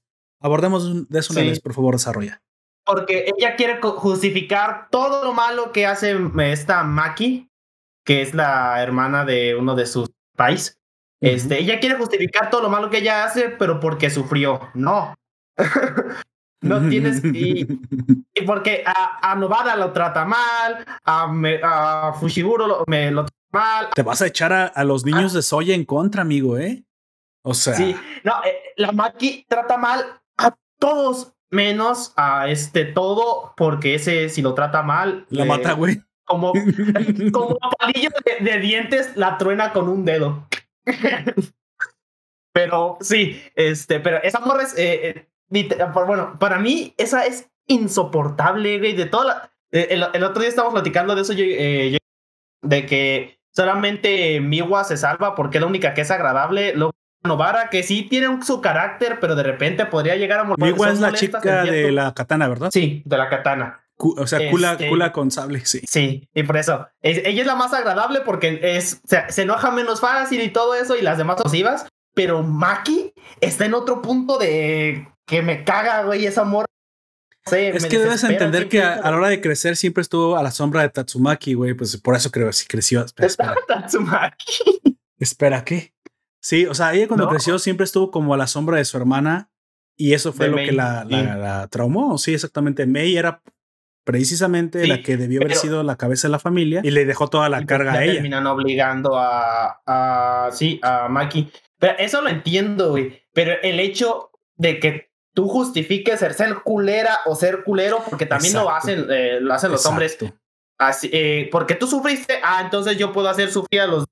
No, no Y- puedes. Y también lo vimos, eso se repite con los hombres a la hora de que el chico emo, el que sí es emo vengador, que le matan la mamá y eso, está, está muy gacho, yo sé. En el, en el mini arco que le matan la mamá y que él sí veía las maldiciones. Con Junpei. Jun- Junpei fue manipulado precisamente para que se res- su resentimiento se volcara contra el mundo y los culpara de lo que le pasaba. Él repetía una estupidez que decía sí, que nadie tiene buen corazón, güey. ¿Cómo nadie va a tener buen corazón? Su propia madre lo está, o sea, no, pero eso fue algo como, digamos, de que fue de menos a más, por así decirlo. Ya había algo, pero eh, mató más y más, porque al principio él decía, yo no mataría a la gente que odio, pero la gente que me odia no estaría, no estaría descontento si muriese. Pero Majito le empezó a meter cizaña en la cabeza hasta que llegó a ese punto diciendo en el que dijo que nadie tiene buen corazón y nadie merece piedad y ese y es cuando vayas a su padre en la escuela. Sí, estos, estos dos personajes son muy comparables. Lo que le pasó a Junpei y, y lo que nos dice precisamente la justificación de la brujita en la, en escoba de Maki tienen el mis, lo mismo de fondo. Todos Sí. hemos El- sufrido. El sufrimiento como justificación mm, eh, nunca es bueno. La diferencia, pues, es que Bella es un poco más crédulo a comparación de Maki, porque pues él por creerle todo y confiar demasiado en Majito, y aparte sufrió con- bullying, güey. Y el bullying deja Sí. marcas tremendas. Entiendo lo que le pasó, No. güey. Entiendo. Sí, no, y aparte, este, si ves que siempre, te- no recuerdo si, no sé si hayas visto esa escena en la que tiene la, la- siempre tiene la cara tapada, pero cuando se levanta la- el copete, no, no tiene así por nada, tiene un chingo de cicatrices de cigarro en la frente, güey. Sí, debajo del copete, ¿no? Ahí se los han dejado. Y todas ellas se las hacía ese tipo al que está atacando cuando llega Itadori, güey. Todas Dice- las- se, la- eh, se las puso. Dice eh, nuestro oyente Kowa, pero a Mei la trataron peor. Peor que a Maki. No lo sé, tal vez sí. Tal vez sí, porque se quedó más tiempo. También me caga Mikey porque solo no se podía esforzar lo suficiente por su clan. Se crea ese odio. Sí, yo no estoy diciendo que Maki me caiga bien, pero May eh, es eh, que, eh, me- que diga. A May sí me cae, me cae un poquito mal, pero me cae peor Maki, porque pues, no sé, siempre... A ver, a ver, yo no entendí bien eso porque, a, a ver, a mí me parece que Maki hace lo que todos quieren hacer. Eh, alejarse de la familia cuando le- la familia te marca esa es eso. May, la que se aleja es May, la que se aleja es May. Ah, Maki May, es sí. la que se queda. Sí, perdón. Sí, es así. Sí. Maki es la, la que está toda traumada, La la, de los disparos. Ah, perdón. Sí. Entonces, lo que, ah, ok, y lo que pasó con Maki es que precisamente ella se aleja del clan. Pero es que al fin y al cabo tienes que ponerte en, en sus zapatos para esto. Sí, Tienes que aguantar y quedarte aun cuando los demás, los que están alrededor de ti, te jalen. Ah, todo depende de qué le haya pasado, pero mira, yo ya van varios oyentes, varios, perdón, em, pensadores y mentores que dicen que debes alejarte de las personas que son tóxicas para ti. Y eso incluye a la familia, cuando Sí. puedes hacerlo. Cuando no puedes. La diferencia entre May y Maki es que May tuvo las pelotas, bueno, las agallas, porque no digamos pelotas, tuvo las agallas de separarse de la familia. Ah, sí, perdón, May. Exactamente. Y Maki no. Yo creo que lo que le pasa a Maki es eso, porque pues ella también pudo haber hecho lo mismo, pero ella no era tan fuerte decidió y quedarse. Y decidió quedarse, pero esa fue su decisión. No creo que deba culpar, aunque lo hace, a May. Y volviendo también al chico y a, y a las justificaciones, como tú dijiste, que te haya ido mal en la vida y que estés resentido porque has, no digo que no, recibido alguna injusticia, eso obviamente está mal. Y todos quisiéramos venganza o como mejor dicen, la desquitanza. Y yo apoyo la venganza contra los culpables. Eso sí, no, le llamamos justicia, pero así se llama. Sin embargo, cuando, sí, los ovarios. cuando generas el, bueno, el, el, huevo tiene una forma, pero supongo que el valor, porque vamos a subirle nivel a esta plática. pero, pero precisamente. clase. Hoy está pasando algo así, ¿no? O sea, ah, es que me siento oprimido, por lo tanto, tanto tengo razón. Mis lágrimas me, me habilitan. Valen más que tus lágrimas. Mis lágrimas valen más que tus lágrimas, es lo que te tratan de decir.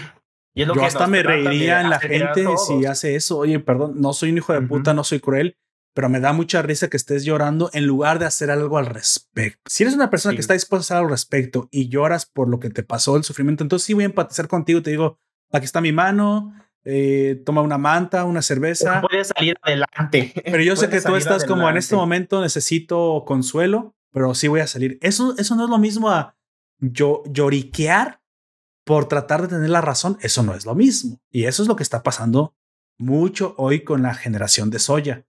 Me encanta esta plática que tienen entre em, la.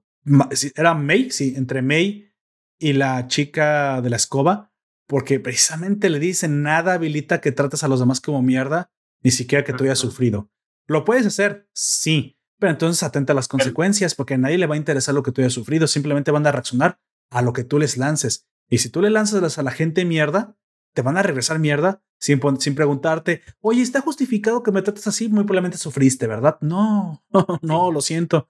Porque también al mismo tiempo tú no tienes la idea de lo que los demás lo que los demás están pasando. Eh, eso, eso se llama estar Ellos pasaron cosas mucho peores de lo que tú pasaste. Y no están mamando, pero por... Y no, están, no están llorando. Y no están mamando, como tú dices. se baja el nivel, sube el nivel del lenguaje. Pero, este, a diferencia de ti, ellos no se están desquitando con los demás. Exactamente. Entiendo que lo que le pasó a Junpei fue una manipulación en el más puro sentido de, de la palabra, pero bueno, eso no era justificación de lo que pasó. Y como vemos, como lo, lo que le pasó a Junpei, más pronto que tarde te vas a dar cuenta que la gente que te manipula realmente te ve como mierda, realmente. y luego este, vemos como Itadori, le, incluso ya después de que se entera de todo lo que le pasó, sabe uno, eh, Junpei este, habla con él de que es un poco reservado y todo eso, y tú puedes intuir que hacer alguien reservado le puede hacer bullying. Este, pero hasta después, cuando ya se enfrenta a Junpei, porque lo, se enfrentan directamente, incluso se, eh, haciendo mm, como 50 veces más fuerte que Junpei, se deja impactar los golpes de él como una manera de empatizar con él y él trata de ayudarlo. Él está tratando de ayudarlo para que ese resentimiento no convierte en... al final sí surte, sí surte efecto al final porque al final Junpei deja de atacar y muere en paz. Pero sí surte efecto eso, ¿eh? Eso que hizo. Sí, pero pues como decimos, eh, no terminó bien para Junpei porque el manipulador, él le tenía demasiada confianza al manipulador, en este caso Majito, y terminó costándole la vida. Oye, por cierto, el, hablemos un poquito de Majito y su poder de los retachos. Está muy chingón el personaje, güey. O sea, muy pocas veces digo, ah, este enemigo está bien, bien chidoris, güey. Y, y me encanta, aunque de repente me recordó al de Boku no Hero, al que pudre las cosas. ¿Cómo se llama? Bueno, ya sabes, ¿no? El que tiene la eh, mano en la cara. Este, me, recordó un poco a él. Este, Higarashi, creo. Higarashi. Ah, vamos a decir que es el de las manos en la cara, güey. Entonces me encantó su poder, güey. Me encantó el hecho de que apenas estuviera naciendo y estuviera haciendo extensión. Al principio de, la serie, cuando aparece por primera vez, tiene cinco años de nacido, güey tiene cinco años.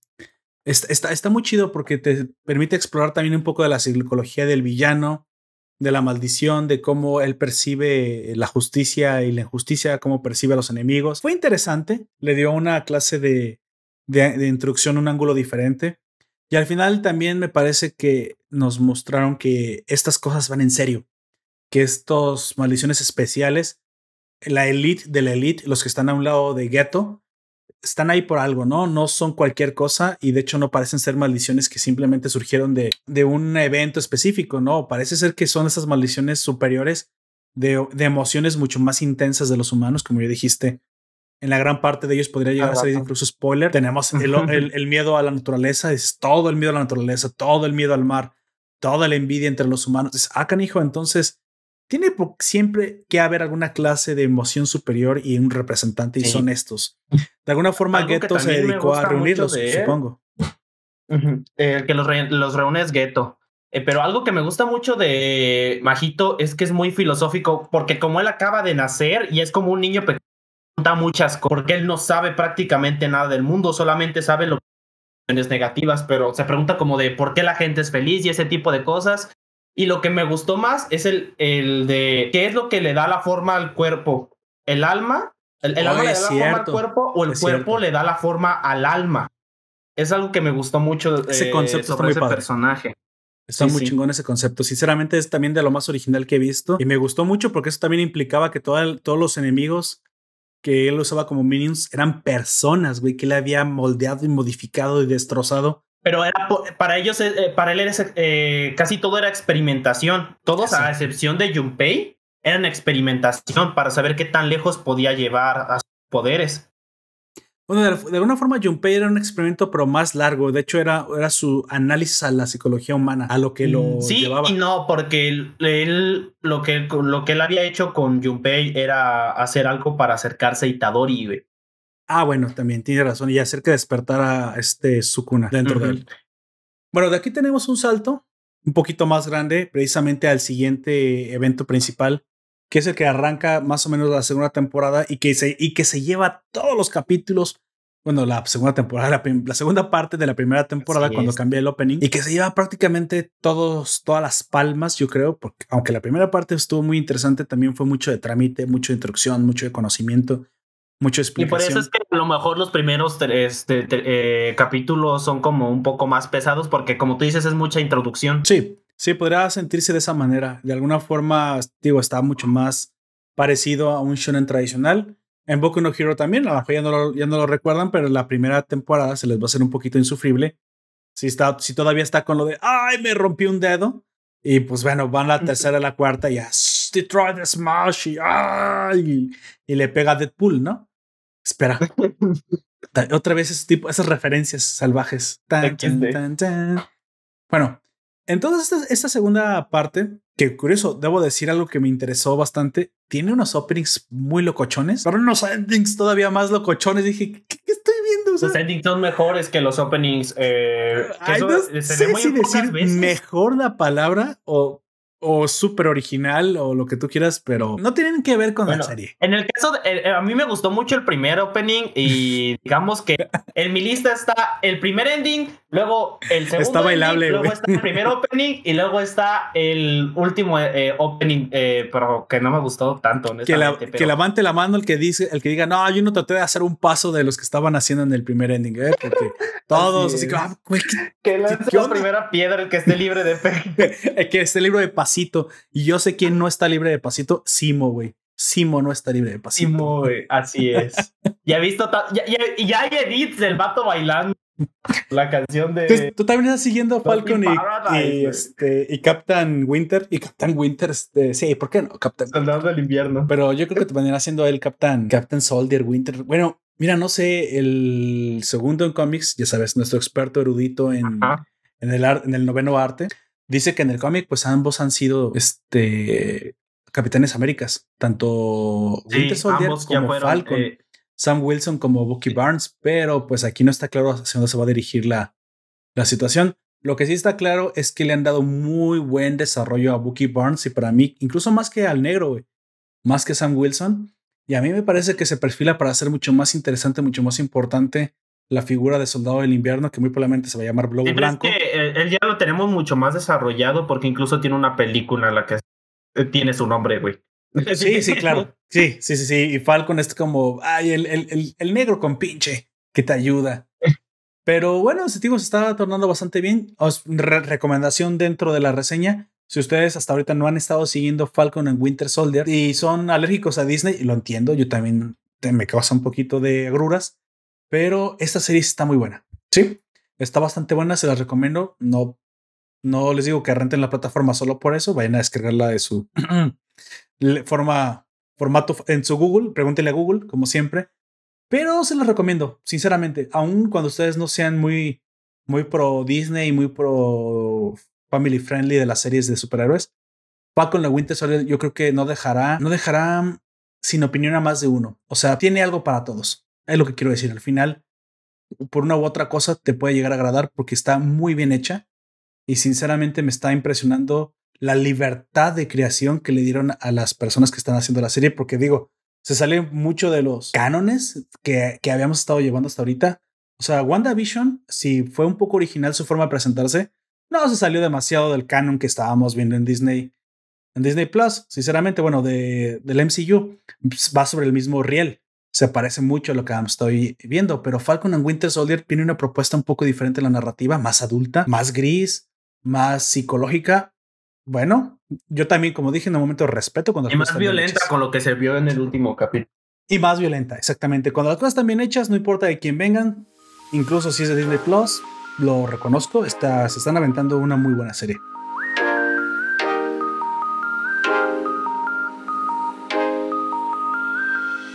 Bueno, volviendo.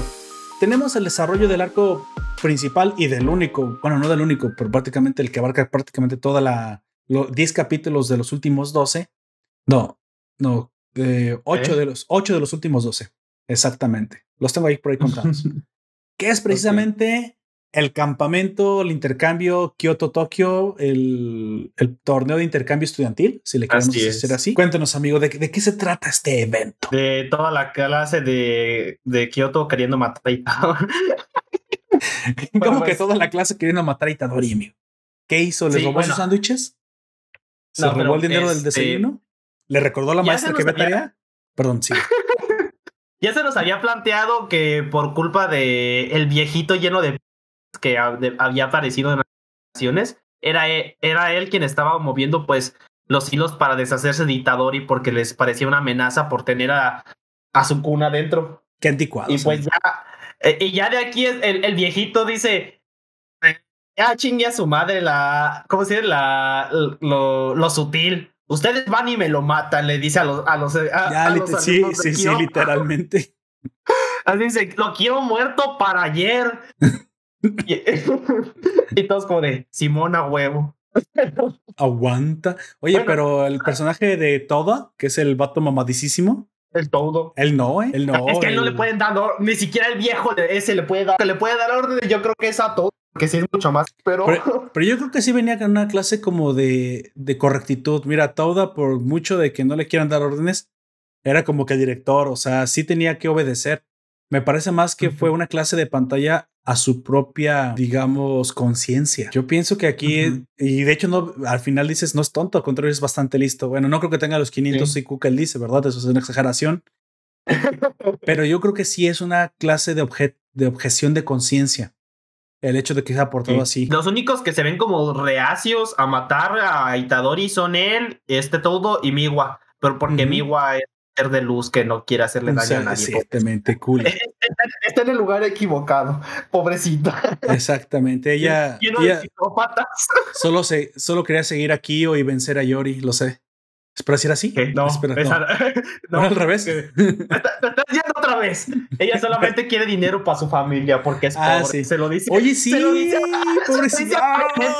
yo dije, yo dije, vente para acá. Yo, yo te doy de comer. Es que no le regresa su única espada y se va a quedar sin espada, güey, porque ah, después la rompen.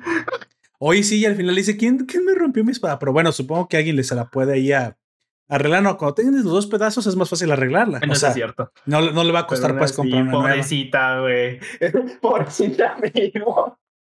Ahora, es la primera vez que veo algo así tan raro como en estos shonens, el dinero no suele ser un, un protagonista. Un problema. No, no, como que el dinero está como por sentado o, alguien paga la organización. Sí, siempre, pero curiosamente en esta situación sí lo mencionan, pero no te han mencionado cómo es que los hechiceros ganan dinero. Entonces, de hecho, no. es solo como por el mame de sacar algo así como que soy pobre, pero Bueno, ¿qué no se supone a- que ganas dinero que lo mejor trabajando? Porque ya son un clan muy antiguo, se podría asumir same, pero pues de allá en fuera no sabemos nada de tienen dinero. O sea, es un trabajo de altruismo ser parte de la hechicería. No, no creo, No, no- o tal no, vez tampoco. Pues es que Porque tampoco, ni siquiera en el manga lo han dicho, güey. Pero el oficinista, tampoco entonces- Es. Tampoco es muy necesario, pues, pero nosotros es como de. mm. Es curioso. Sí, y muy gracioso, Sí. sinceramente, que diga, ay, es que soy pobre. Yo te dije, ay, vente por acá, mijita, yo te, yo te, Sí, yo te pobrecita, pago el transporte y, la, y te pongo techo y todo. No, y aparte, eh, este. Yo te mantengo, eh, chico. Goyo dice que le gusta a ella, güey. Le gusta, le, como- le gusta a Ah, ella. nada eh, pendejo, güey, la wife. Sí. Y no Ya está quemada de la cara como la otra. ¿Ves? Es que la gente bonita se pertenece, tenemos que aceptarlo, güey. Así es. Bueno, Y bueno, volviendo a los madrazos, y ya eh, dicen que el, del único de que se tiene que pre- eh, preocupar es de eh, el salmón, salmón. Pero me da un chingo de Salmón, risa salmón.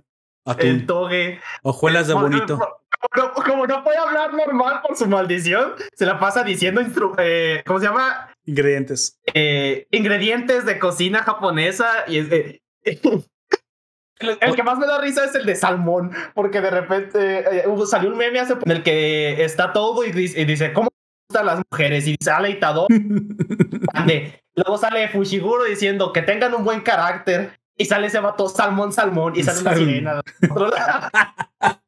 ¿Eso qué? No, No y- sé, eso es- no sé qué traducción viste tú, pero en mi traducción decía, en algunos momentos sí decía salmón, decía atún, Sí. Decía otras Sí, cosas. también los dice. Pero los di- dice- había dice, una frase- "O- Ojuelas de bonito. Eso, güey, ¿qué es hojuelas de bonito? ¿Qué mierdas es hojuelas de bonito? ¿Quién cocina aquí en el stream que nos diga qué chingados es hojuelas de bonito, güey? Ya sé, y es como de. Ojuelas de. ¿Qué es eso? Pero sí. eh, de, de- yo creo que él y Panda son, de- son mis personajes favoritos masculinos, güey, porque son Me- bastante divertidos. Carga la chingada, acabo de encontrarlos en Mercado Libre. A ver, hojuelas. Las ojuelas de bonito. Eh, sí, que se llaman Kitsuboshi, hojuelas de bonito. Hojuelas de pescado bonito flakes. Ah, ok, ok, ok, ok. Oh, ¿será la forma? Chingado, cuánta ignorancia. Está bien. Bueno, Pues a lo mejor es, es- son hojuelas de pescado, vamos a decirlo así, ¿no? sí. Pero pues sí, es, es, es bien random cómo están de, de repente. Están muy están hablando, hablando normalmente y el vato, salmón o hojuelas de bonito.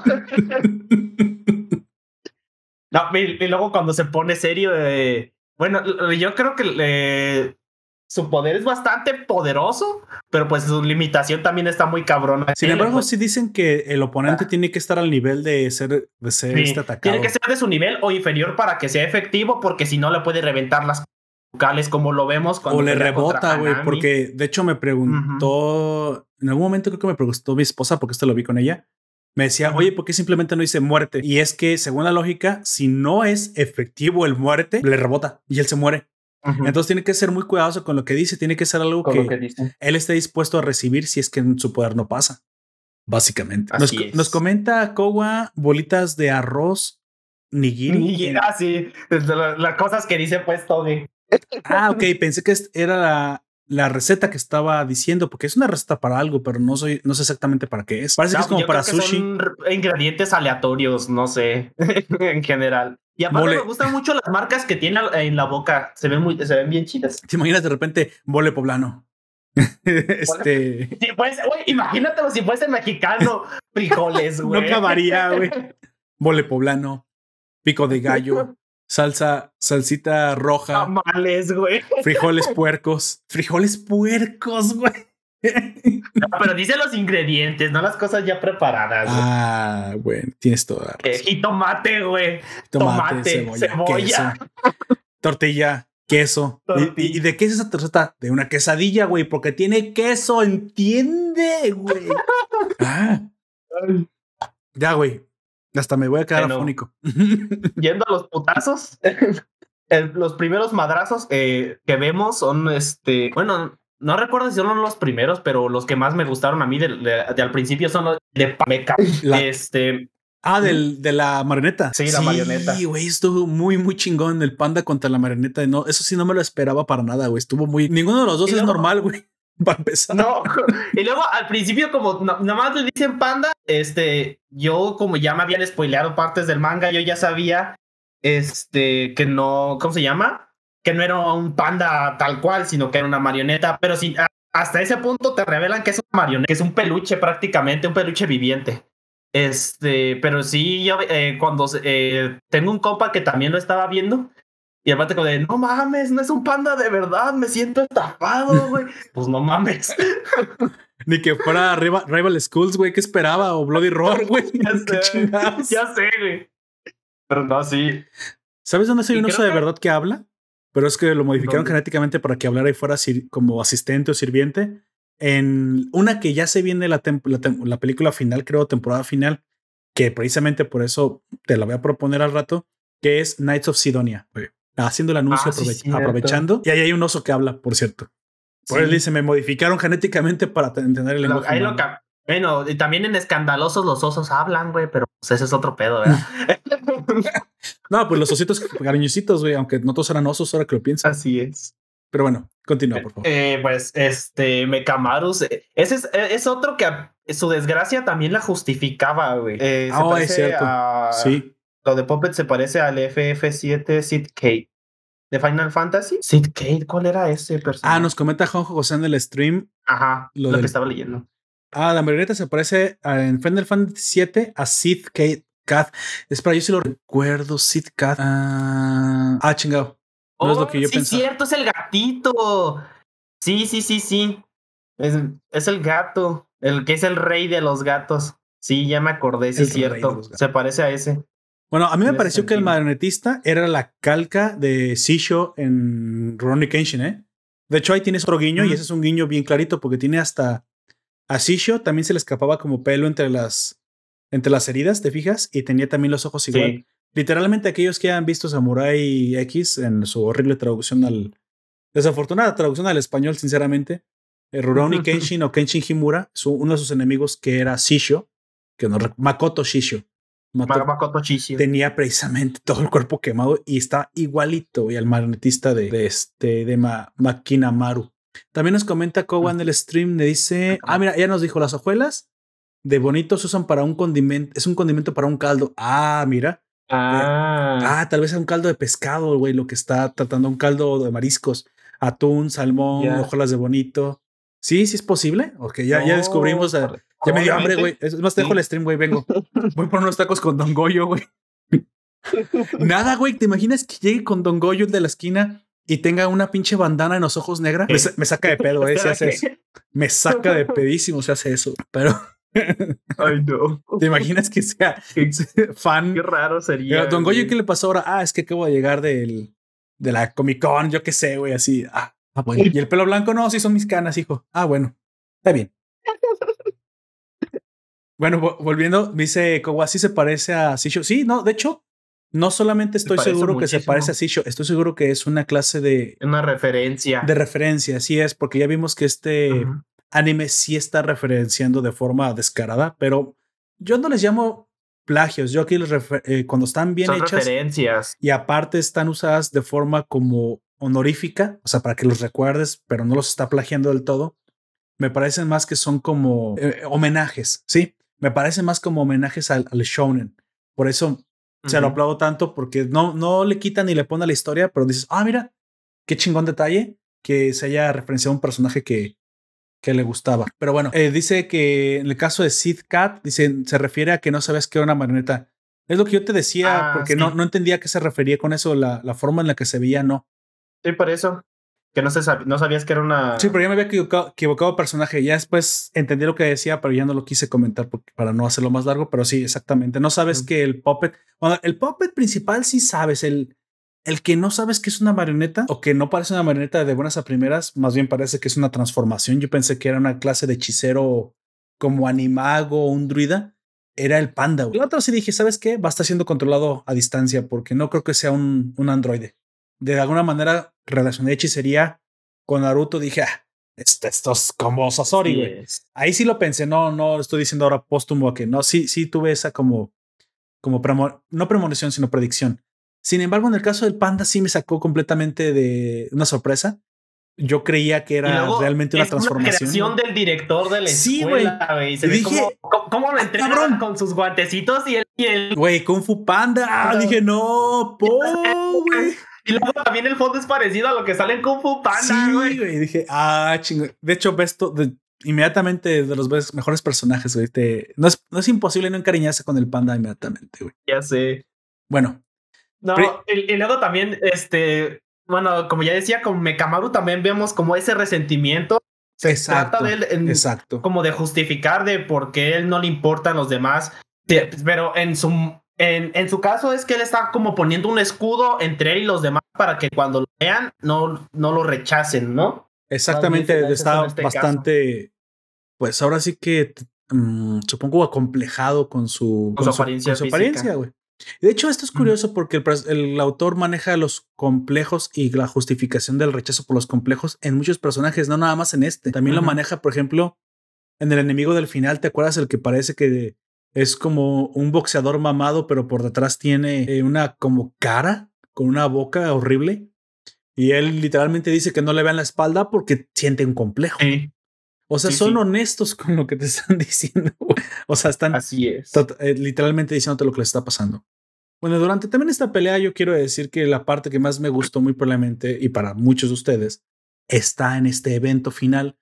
En este evento final tienes ahora sí para escoger, güey como tú dices, la de, lo, la de las chicas puede ser la que te guste, ¿por qué no? A lo mejor todo el desarrollo de la brujita con la de la pistola y todo lo que involucró esa plática, o al panda. Yo esa morra la veo como una simp de la otra, a la brujita. sí, una simp. Pues sí. Bueno. No, es simp de la otra porque le quiere justificar todo. Lo diré, aunque no creo que necesite decirlo, pero para los que no saben que es un simp, es básicamente un seguidor simpatizante. Básicamente, pero casi como que sin alma, güey. Así como que muy, muy fan. Que todo, todo, todo, lo que haga eh, la persona a la que veas, en este caso, todo lo que ella hace está bien. Y todo, y tú quieres hacer todo por eso hasta un o sea que los Chairos son Sims de Andrés Manuel. Sí, güey. Ah. Yo pensé que ya había esa resolución antes. no, sí. ¿Qué pedo contigo? solo lo estoy trayendo a la polémica porque ya sabes que me encanta el nombre. Ok, ya, ya, ya. Bueno. Solamente lo estoy reafirmando. Aquí definitivamente, muy probablemente para muchos de ustedes y también para mí, lo que más me gustó y porque pues es impresionante fue la última pelea, ¿no? La pelea de la madre naturaleza, que curiosamente, no sé cómo te fue a ti, pero en español tenía voz de mujer. Este, sí, también en japonés, güey. Este personaje. Ya después lo, terminé de ver en japonés y me di cuenta que estaba un poco afeminado, pero no, en español literalmente suena como una mujer femenina. Sí, es una voz. Y dije, ah, bueno, es que es la madre naturaleza o el temor a la madre naturaleza, así que supongo que está bien representado. Eh, cuando estaba hablando con Gunter, esa fue nuestra discusión. ¿Hanami es mujer? ¿Porque tiene voz de mujer? ¿O qué onda? Ahí, ¿qué, qué, qué pedo? Mm, Porque supongo que solamente eh, es que las maldiciones son maldiciones, güey. O sea, no necesariamente tengan sexo. La, única que se podría decir que tiene género es este gueto. Ah, bueno, todos tienen un género, güey. Se llama género maldición. ¡Ja! No, a lo que me refiero femenino y masculino, güey. Se llaman sexos, güey. A eso, sexo, no, pues. No tengamos esta plática otra vez, por favor.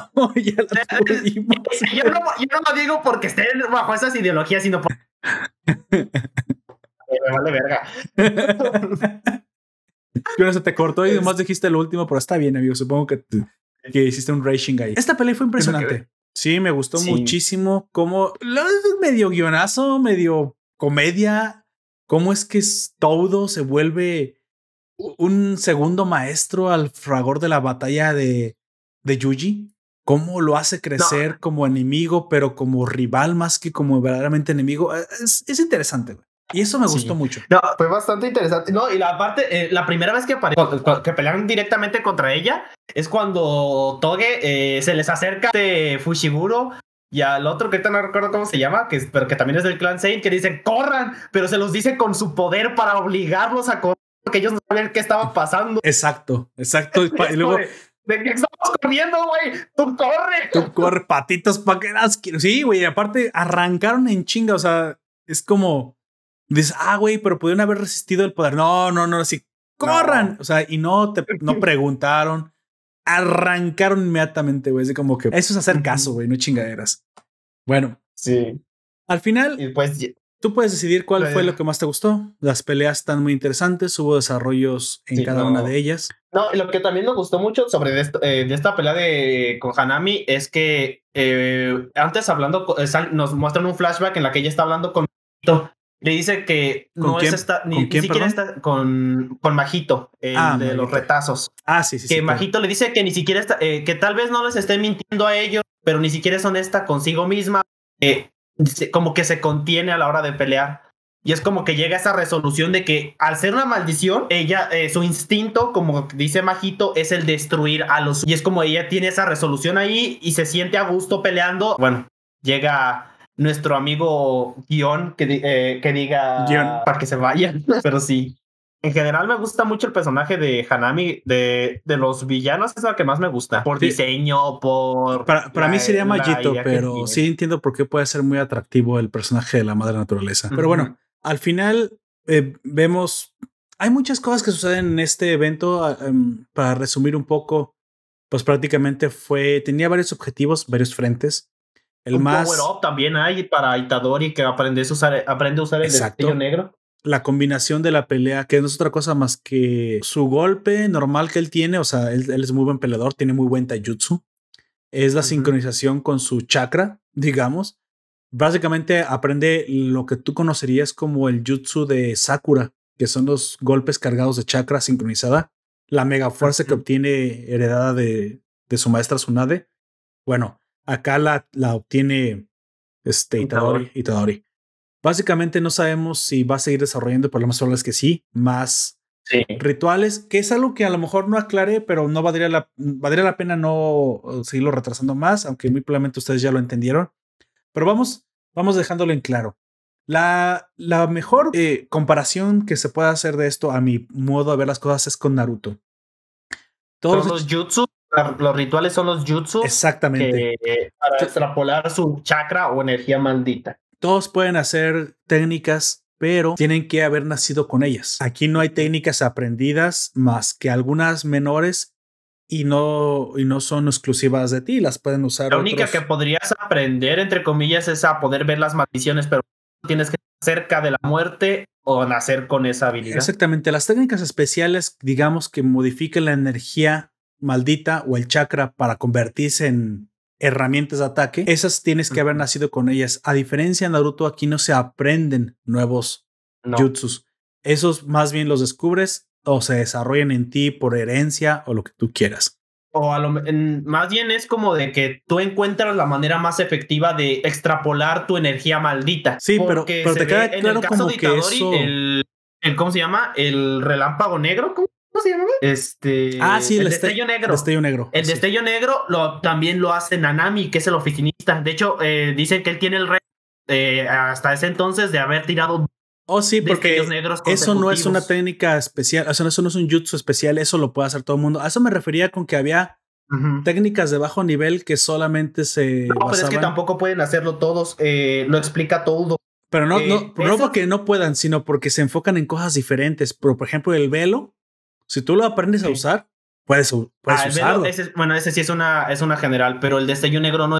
Pero bueno, mira, al final lo, lo que quiero decir es que hay algunas técnicas menores con las que tienes que, eh, que todo el mundo puede aprender, o bueno, Ah, o sí. la gran mayoría puede aprender, y unas técnicas, las que verdaderamente serían los jutsus, que tú tienes que haber nacido con ellas. O tener la suerte de desarrollarlas a través del tiempo, como las técnicas se desarrollaban en Naruto, que tardaban mucho. Porque Y se refinaban a través del El de Novara es una, es una técnica que ella inventó. No, no había ninguna técnica así y de, para ella esa fue la manera más activa de extrapolar su energía. Pero eso es raro, o sea, tienes que tener básicamente mucho talento para llegar a eso. Esa es la gran diferencia. No hay muchos jutsus que tú puedas aprender, más que el- algunos muy pocos definidos. Eso acota mucho el poder del hechicero y da cierta personalización básicamente a cada uno de ellos, lo cual es, es muy diferente a, a otros shonens que hemos visto. Ah, también la, la otra diferencia, o lo que, lo que- la otra cosa que podemos decir, es que parece ser que la energía maldita no te dicen bien cómo crece o, o- cómo deja de crecer, pero aquí sí parece que el entrenamiento tiene que ver con el fortalecimiento y el, la, el aumento de la energía, pero también parece que está limitada a tu genética.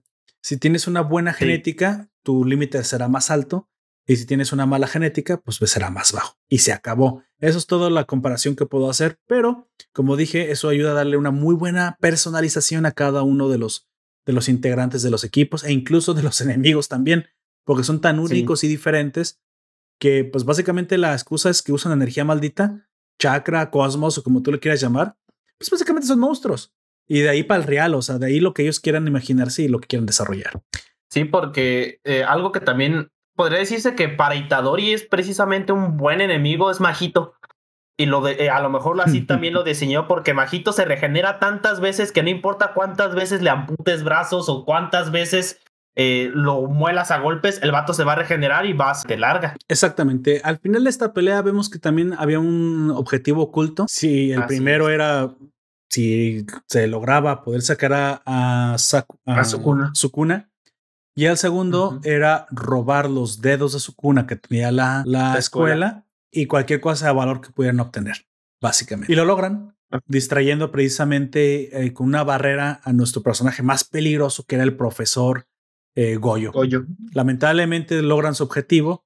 Sí, vemos algunos guiños, otros personajes interesantes, vemos a todos Me gusta mucho eh, ese tipo que nomás sale en, una escena que la espada literalmente el man. Exactamente, güey, un, un, tipo medio andrógino y un rubio, un chico rubio que estaba muy, muy, muy raro. Pero bueno, esto lo vimos poco y al final eh, nos reveló un poquito más del equipo que está precisamente detrás haciendo el, el, majito y los demás, porque ese no es una maldición. No, él sí es un brujo.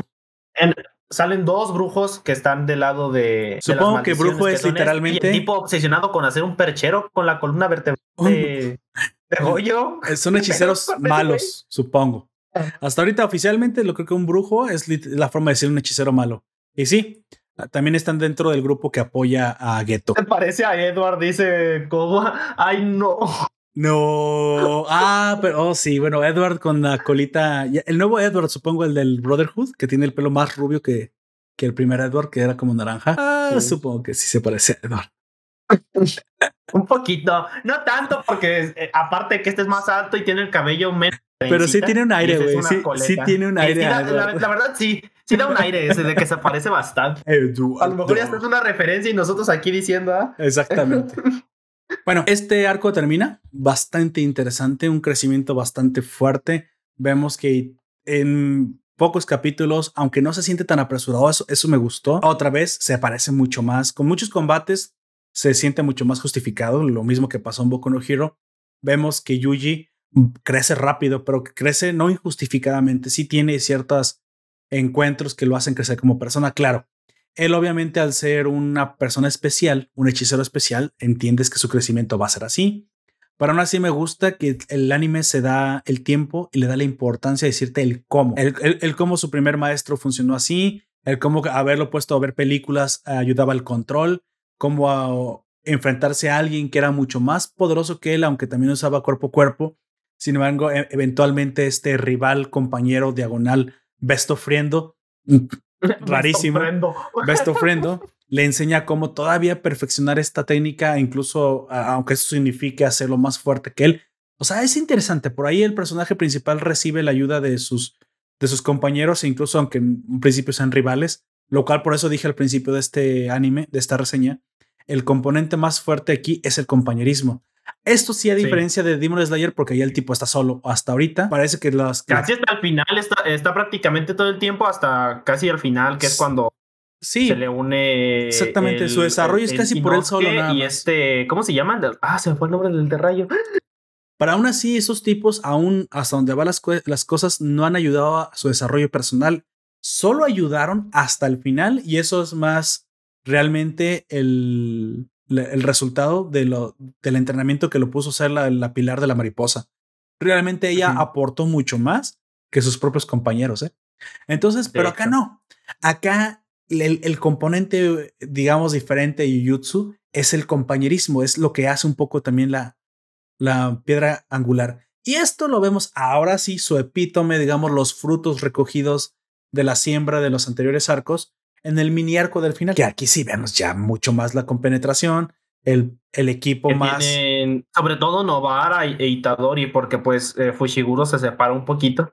y se enfrenta él solo a, la maldición que amenaza a su hermano, porque pues ella también se involucró en eso, pero se, se, nota mucho más en ellas y, y, no sé, hasta es como si fuera un AMB, AMV en el en, en la misma anime porque los golpes están Sí, claro, es, exactamente. Pues, pues, bueno, el de hecho de este último arco, lo que también podemos rescatar es que eh, se nos explica un poquito mejor eh, lo que acongoja o lo que realmente tiene así a, este, a Megumi, al, emo eh, medio vengador, que es precisamente el que él también tiene un, una situación familiar, ¿no? Un drama familiar. El emo preocupante. Tenemos una hermana que está en cama por una maldición, sin embargo, piensan que es la maldición que van a combatir en el último arco, que es la del puente.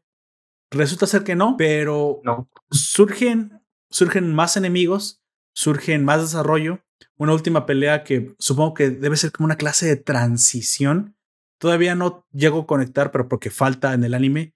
Llego a conectar qué tiene que ver la aparición de estos dos hermanos. Supongo que su característica única es que son híbridos humanos maldiciones. Esto es, lo, especial. Lo especial de ellos. Pero todavía no entiendo por qué los mandaron a ese momento. Sí, había un dedo por ahí. Ya, ya vimos que la forma del dedo es como este tipo alien genérico blanco. Cualquier maldición que haya consumido el dedo de, de Sukuna tomará esta. esta Bueno, supongo que cualquiera hasta ahorita. No, no, no, no es, no es porque te haya tomado una forma, es el mismo, güey. No, ese lo mató Sukuna. A ese tipo lo mató Sukuna y se comió luego el dedo. Ese no es el mismo, ah, sí. es cierto, sí lo termina matando. Yo supongo que las maldiciones que consuman el dedo de Sukuna tomarán esta forma como de alien blanco supongo con cuatro ojos, pero al final todavía no conecto este evento porque no nos, nos dijeron más con precisamente el hecho de que han enviado a los hermanos. Sí, igual los mandaron a atacar. Eso, eh, bueno, lo dicen muy por encima. El este Ghetto lo puso ahí para ponerlos en problemas, pero tampoco dicen por qué tanto. Probablemente es porque eh, ellos mencionan que son tres hermanos. El tercero. Sí, o sea, ¿por qué no mandaron a los tres de golpe? Mm, no lo entiendo. O sea, sí estuvo como un poco raro, ¿no? Eso sí lo vas a ver más adelante, güey. Sí. Ah, ok. Y bueno, e, exactamente la pieza de información que me falta, pues ya aquí nos revela eh, Jack que me falta. bueno, de aquí es rescatable, la, la pelea está padre, las, la situación es interesante, la, como dice nuestra oyente Kowa en el stream, la Sakura útil aquí se ve más útil, me gusta su desarrollo, un poquito oh, medio psicótica de repente. Sí.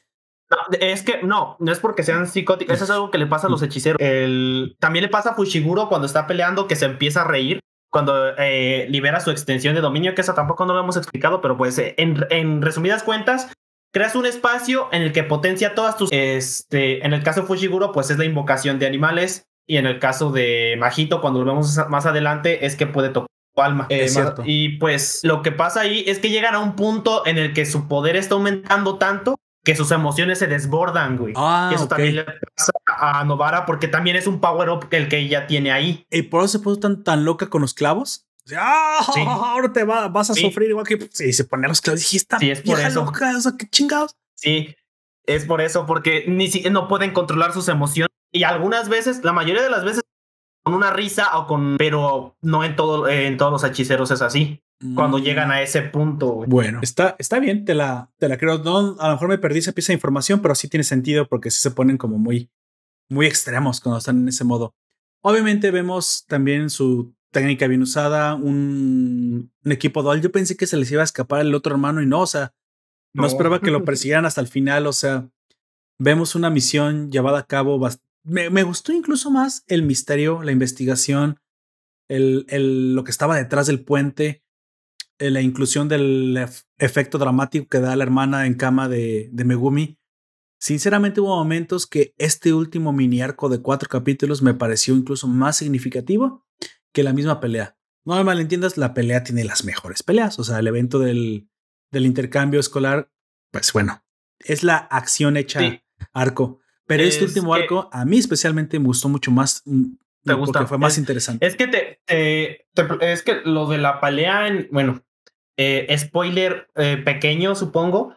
Eh, lo que pasó con Majito y Junpei y la pelea en, en el intercambio son bases para lo que va a pasar en Shibuya. son los cimientos. Mm, ya, ya. Y lo que pasa con en el puente es desarrollo, eso sí es tal cual desarrollo de los. Va, claro, pues sí, sí, sí es lógico.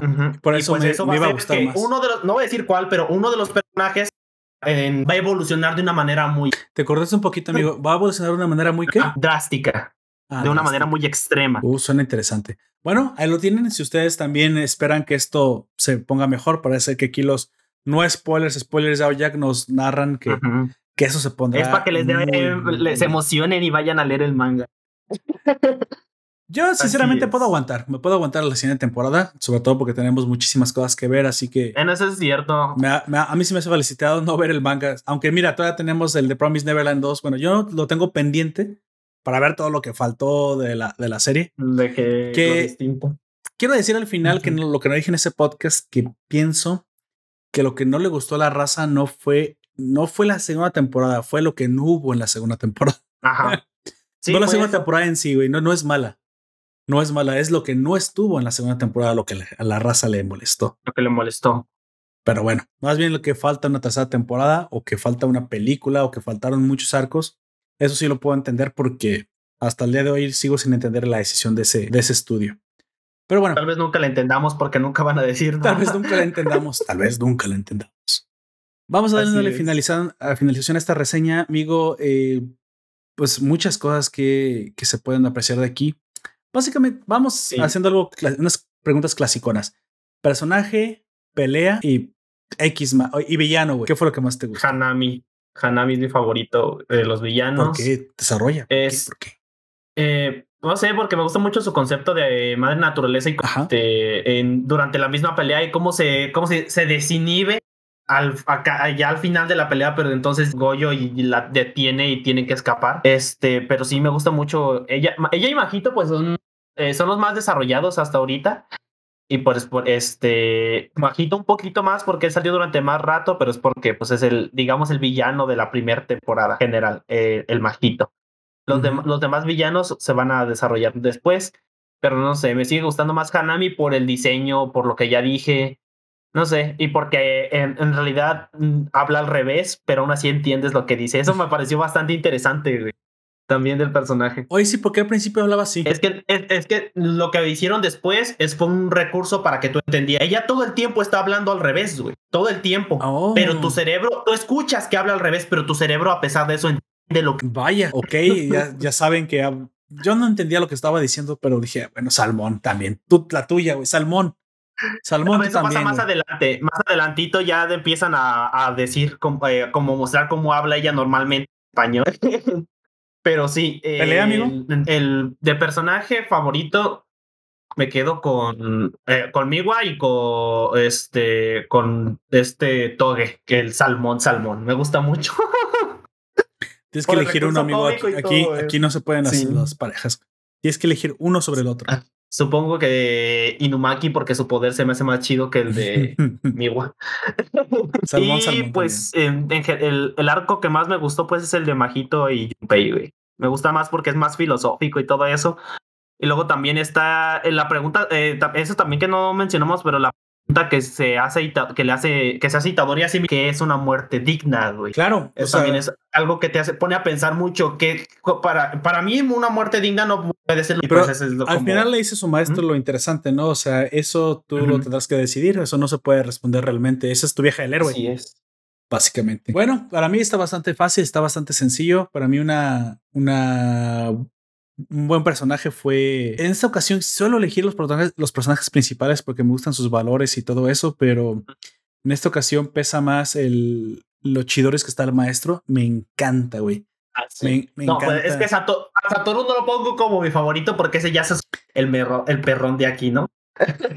si, si, tuviera que elegir un alumno, todo, todo, güey, sería con el que me quedaría. Sí. Todo me, me parece bastante más interesante de lo que en un principio parecía, eh, no solo porque esté mamado, sino porque el, el desarrollo que tiene junto con Itada, Itadori. Itadori. Itadori, sí, ¿verdad? Me parece interesante, me parece bien construido, me parece que sus justificaciones son válidas.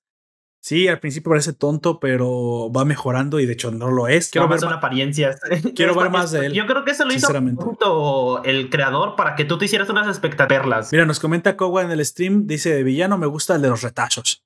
Ah, bueno, coincidimos. Una vez lo digo, el villano que más me gusta de los retazos. Y le dice que su protagonista es Megumi, el emo vengado. Bueno, el emo. El emo es triste. Ay, no. el emo porque por algo Sukuna quiere pelear contra él y me, eh, me gustó más el, último arco. Este. No es un spoiler esto, pero no sé. Sukuna está obsesionado con Megumi, güey. No, no es un spoiler, lo dice que le interesa ver qué va a ser el chico de las sombras. Supongo que es un poder que le atrae. Veamos si tiene que ver no, con pero eh, sí, y luego, eh, pero hubo varias veces en las que, como dice ella, lo pudo haber matado cuando se saca el corazón de Itadori, pero solamente porque le gusta, por alguna razón, a Sukuna Megumi, lo deja vivir. Y ya pues obviamente salieron los memes de que... Ay, chipeo. Chale, chipeo ya. Chipeo. Chale. Sí, entre ellos dos. El otro chipeo es el de Novara con Itadori, que de acuerdo porque hace bonita Pues pero eso sí es, güey. De hecho, de hecho al final le dice. Prácticamente lo confirmaron en el último, en los últimos capítulos.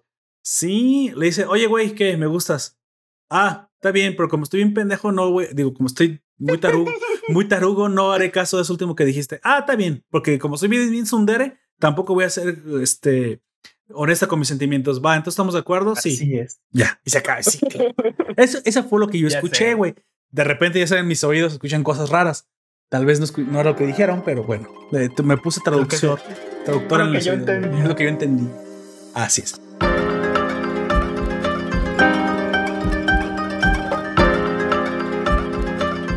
Bueno, amigo, vamos dándole final. Este, ¿algo más que decir? ¿Algo acerca del final del anime? Em, que Biwa mayor que todos los personajes porque es demasiado adorable. Antes de irnos, me gustaría recomendarte que te des una vuelta por nuestro Patreon, donde al suscribirte podrás disfrutar del contenido exclusivo como el podcast solo para Patreons y otros beneficios. También agradezco a los que hicieron posible este podcast, aquí a mi compañero coanfitrión Aoyak y a los que nos acompañaron en el directo durante este, este, tarde, este domingo en la tarde, Job José, Kowa, a los que nos saludaron, eh, Leif MMO, por ahí también vi a... Mm, a Bonnie Black Shooter y a todos los demás que estuvieron por aquí conectados también. Como siempre, te invito a que compartas el contenido que te gusta en el grupo de la Nación llamado Nación Poparto Forum, donde también podrás participar de las votaciones, de, la, de las reseñas de algunos domingos que haremos. Algunos, como dije, estarán en votación, otros estarán a dedazo. Eso ya dependerá del, de la temporada y del anime que estemos reseñando.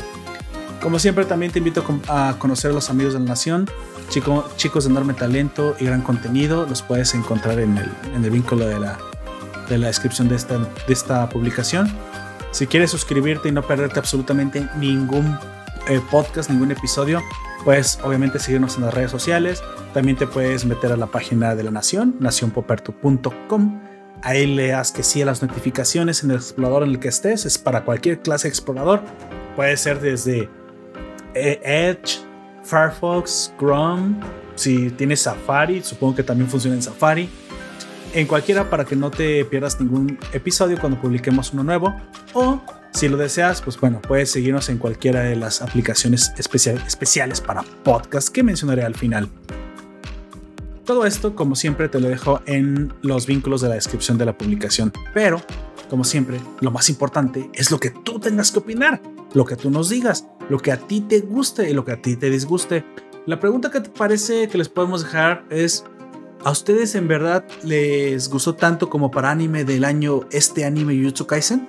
O, piensan que estuvo sobrevalorado y pudo haber dado, se le pudo haber dado el premio a otro? Si estuviera aquí Gunter diría Mob Psycho 2, aunque no es de la, del año, pero... ya, lo estaré escuchando. Pero bueno, ustedes díganme si realmente les pareció tan buen anime como para haber ganado el premio de Crunchyroll Award 2020. Bueno, amigo, por favor, despídase. Con todo y gatos. Este.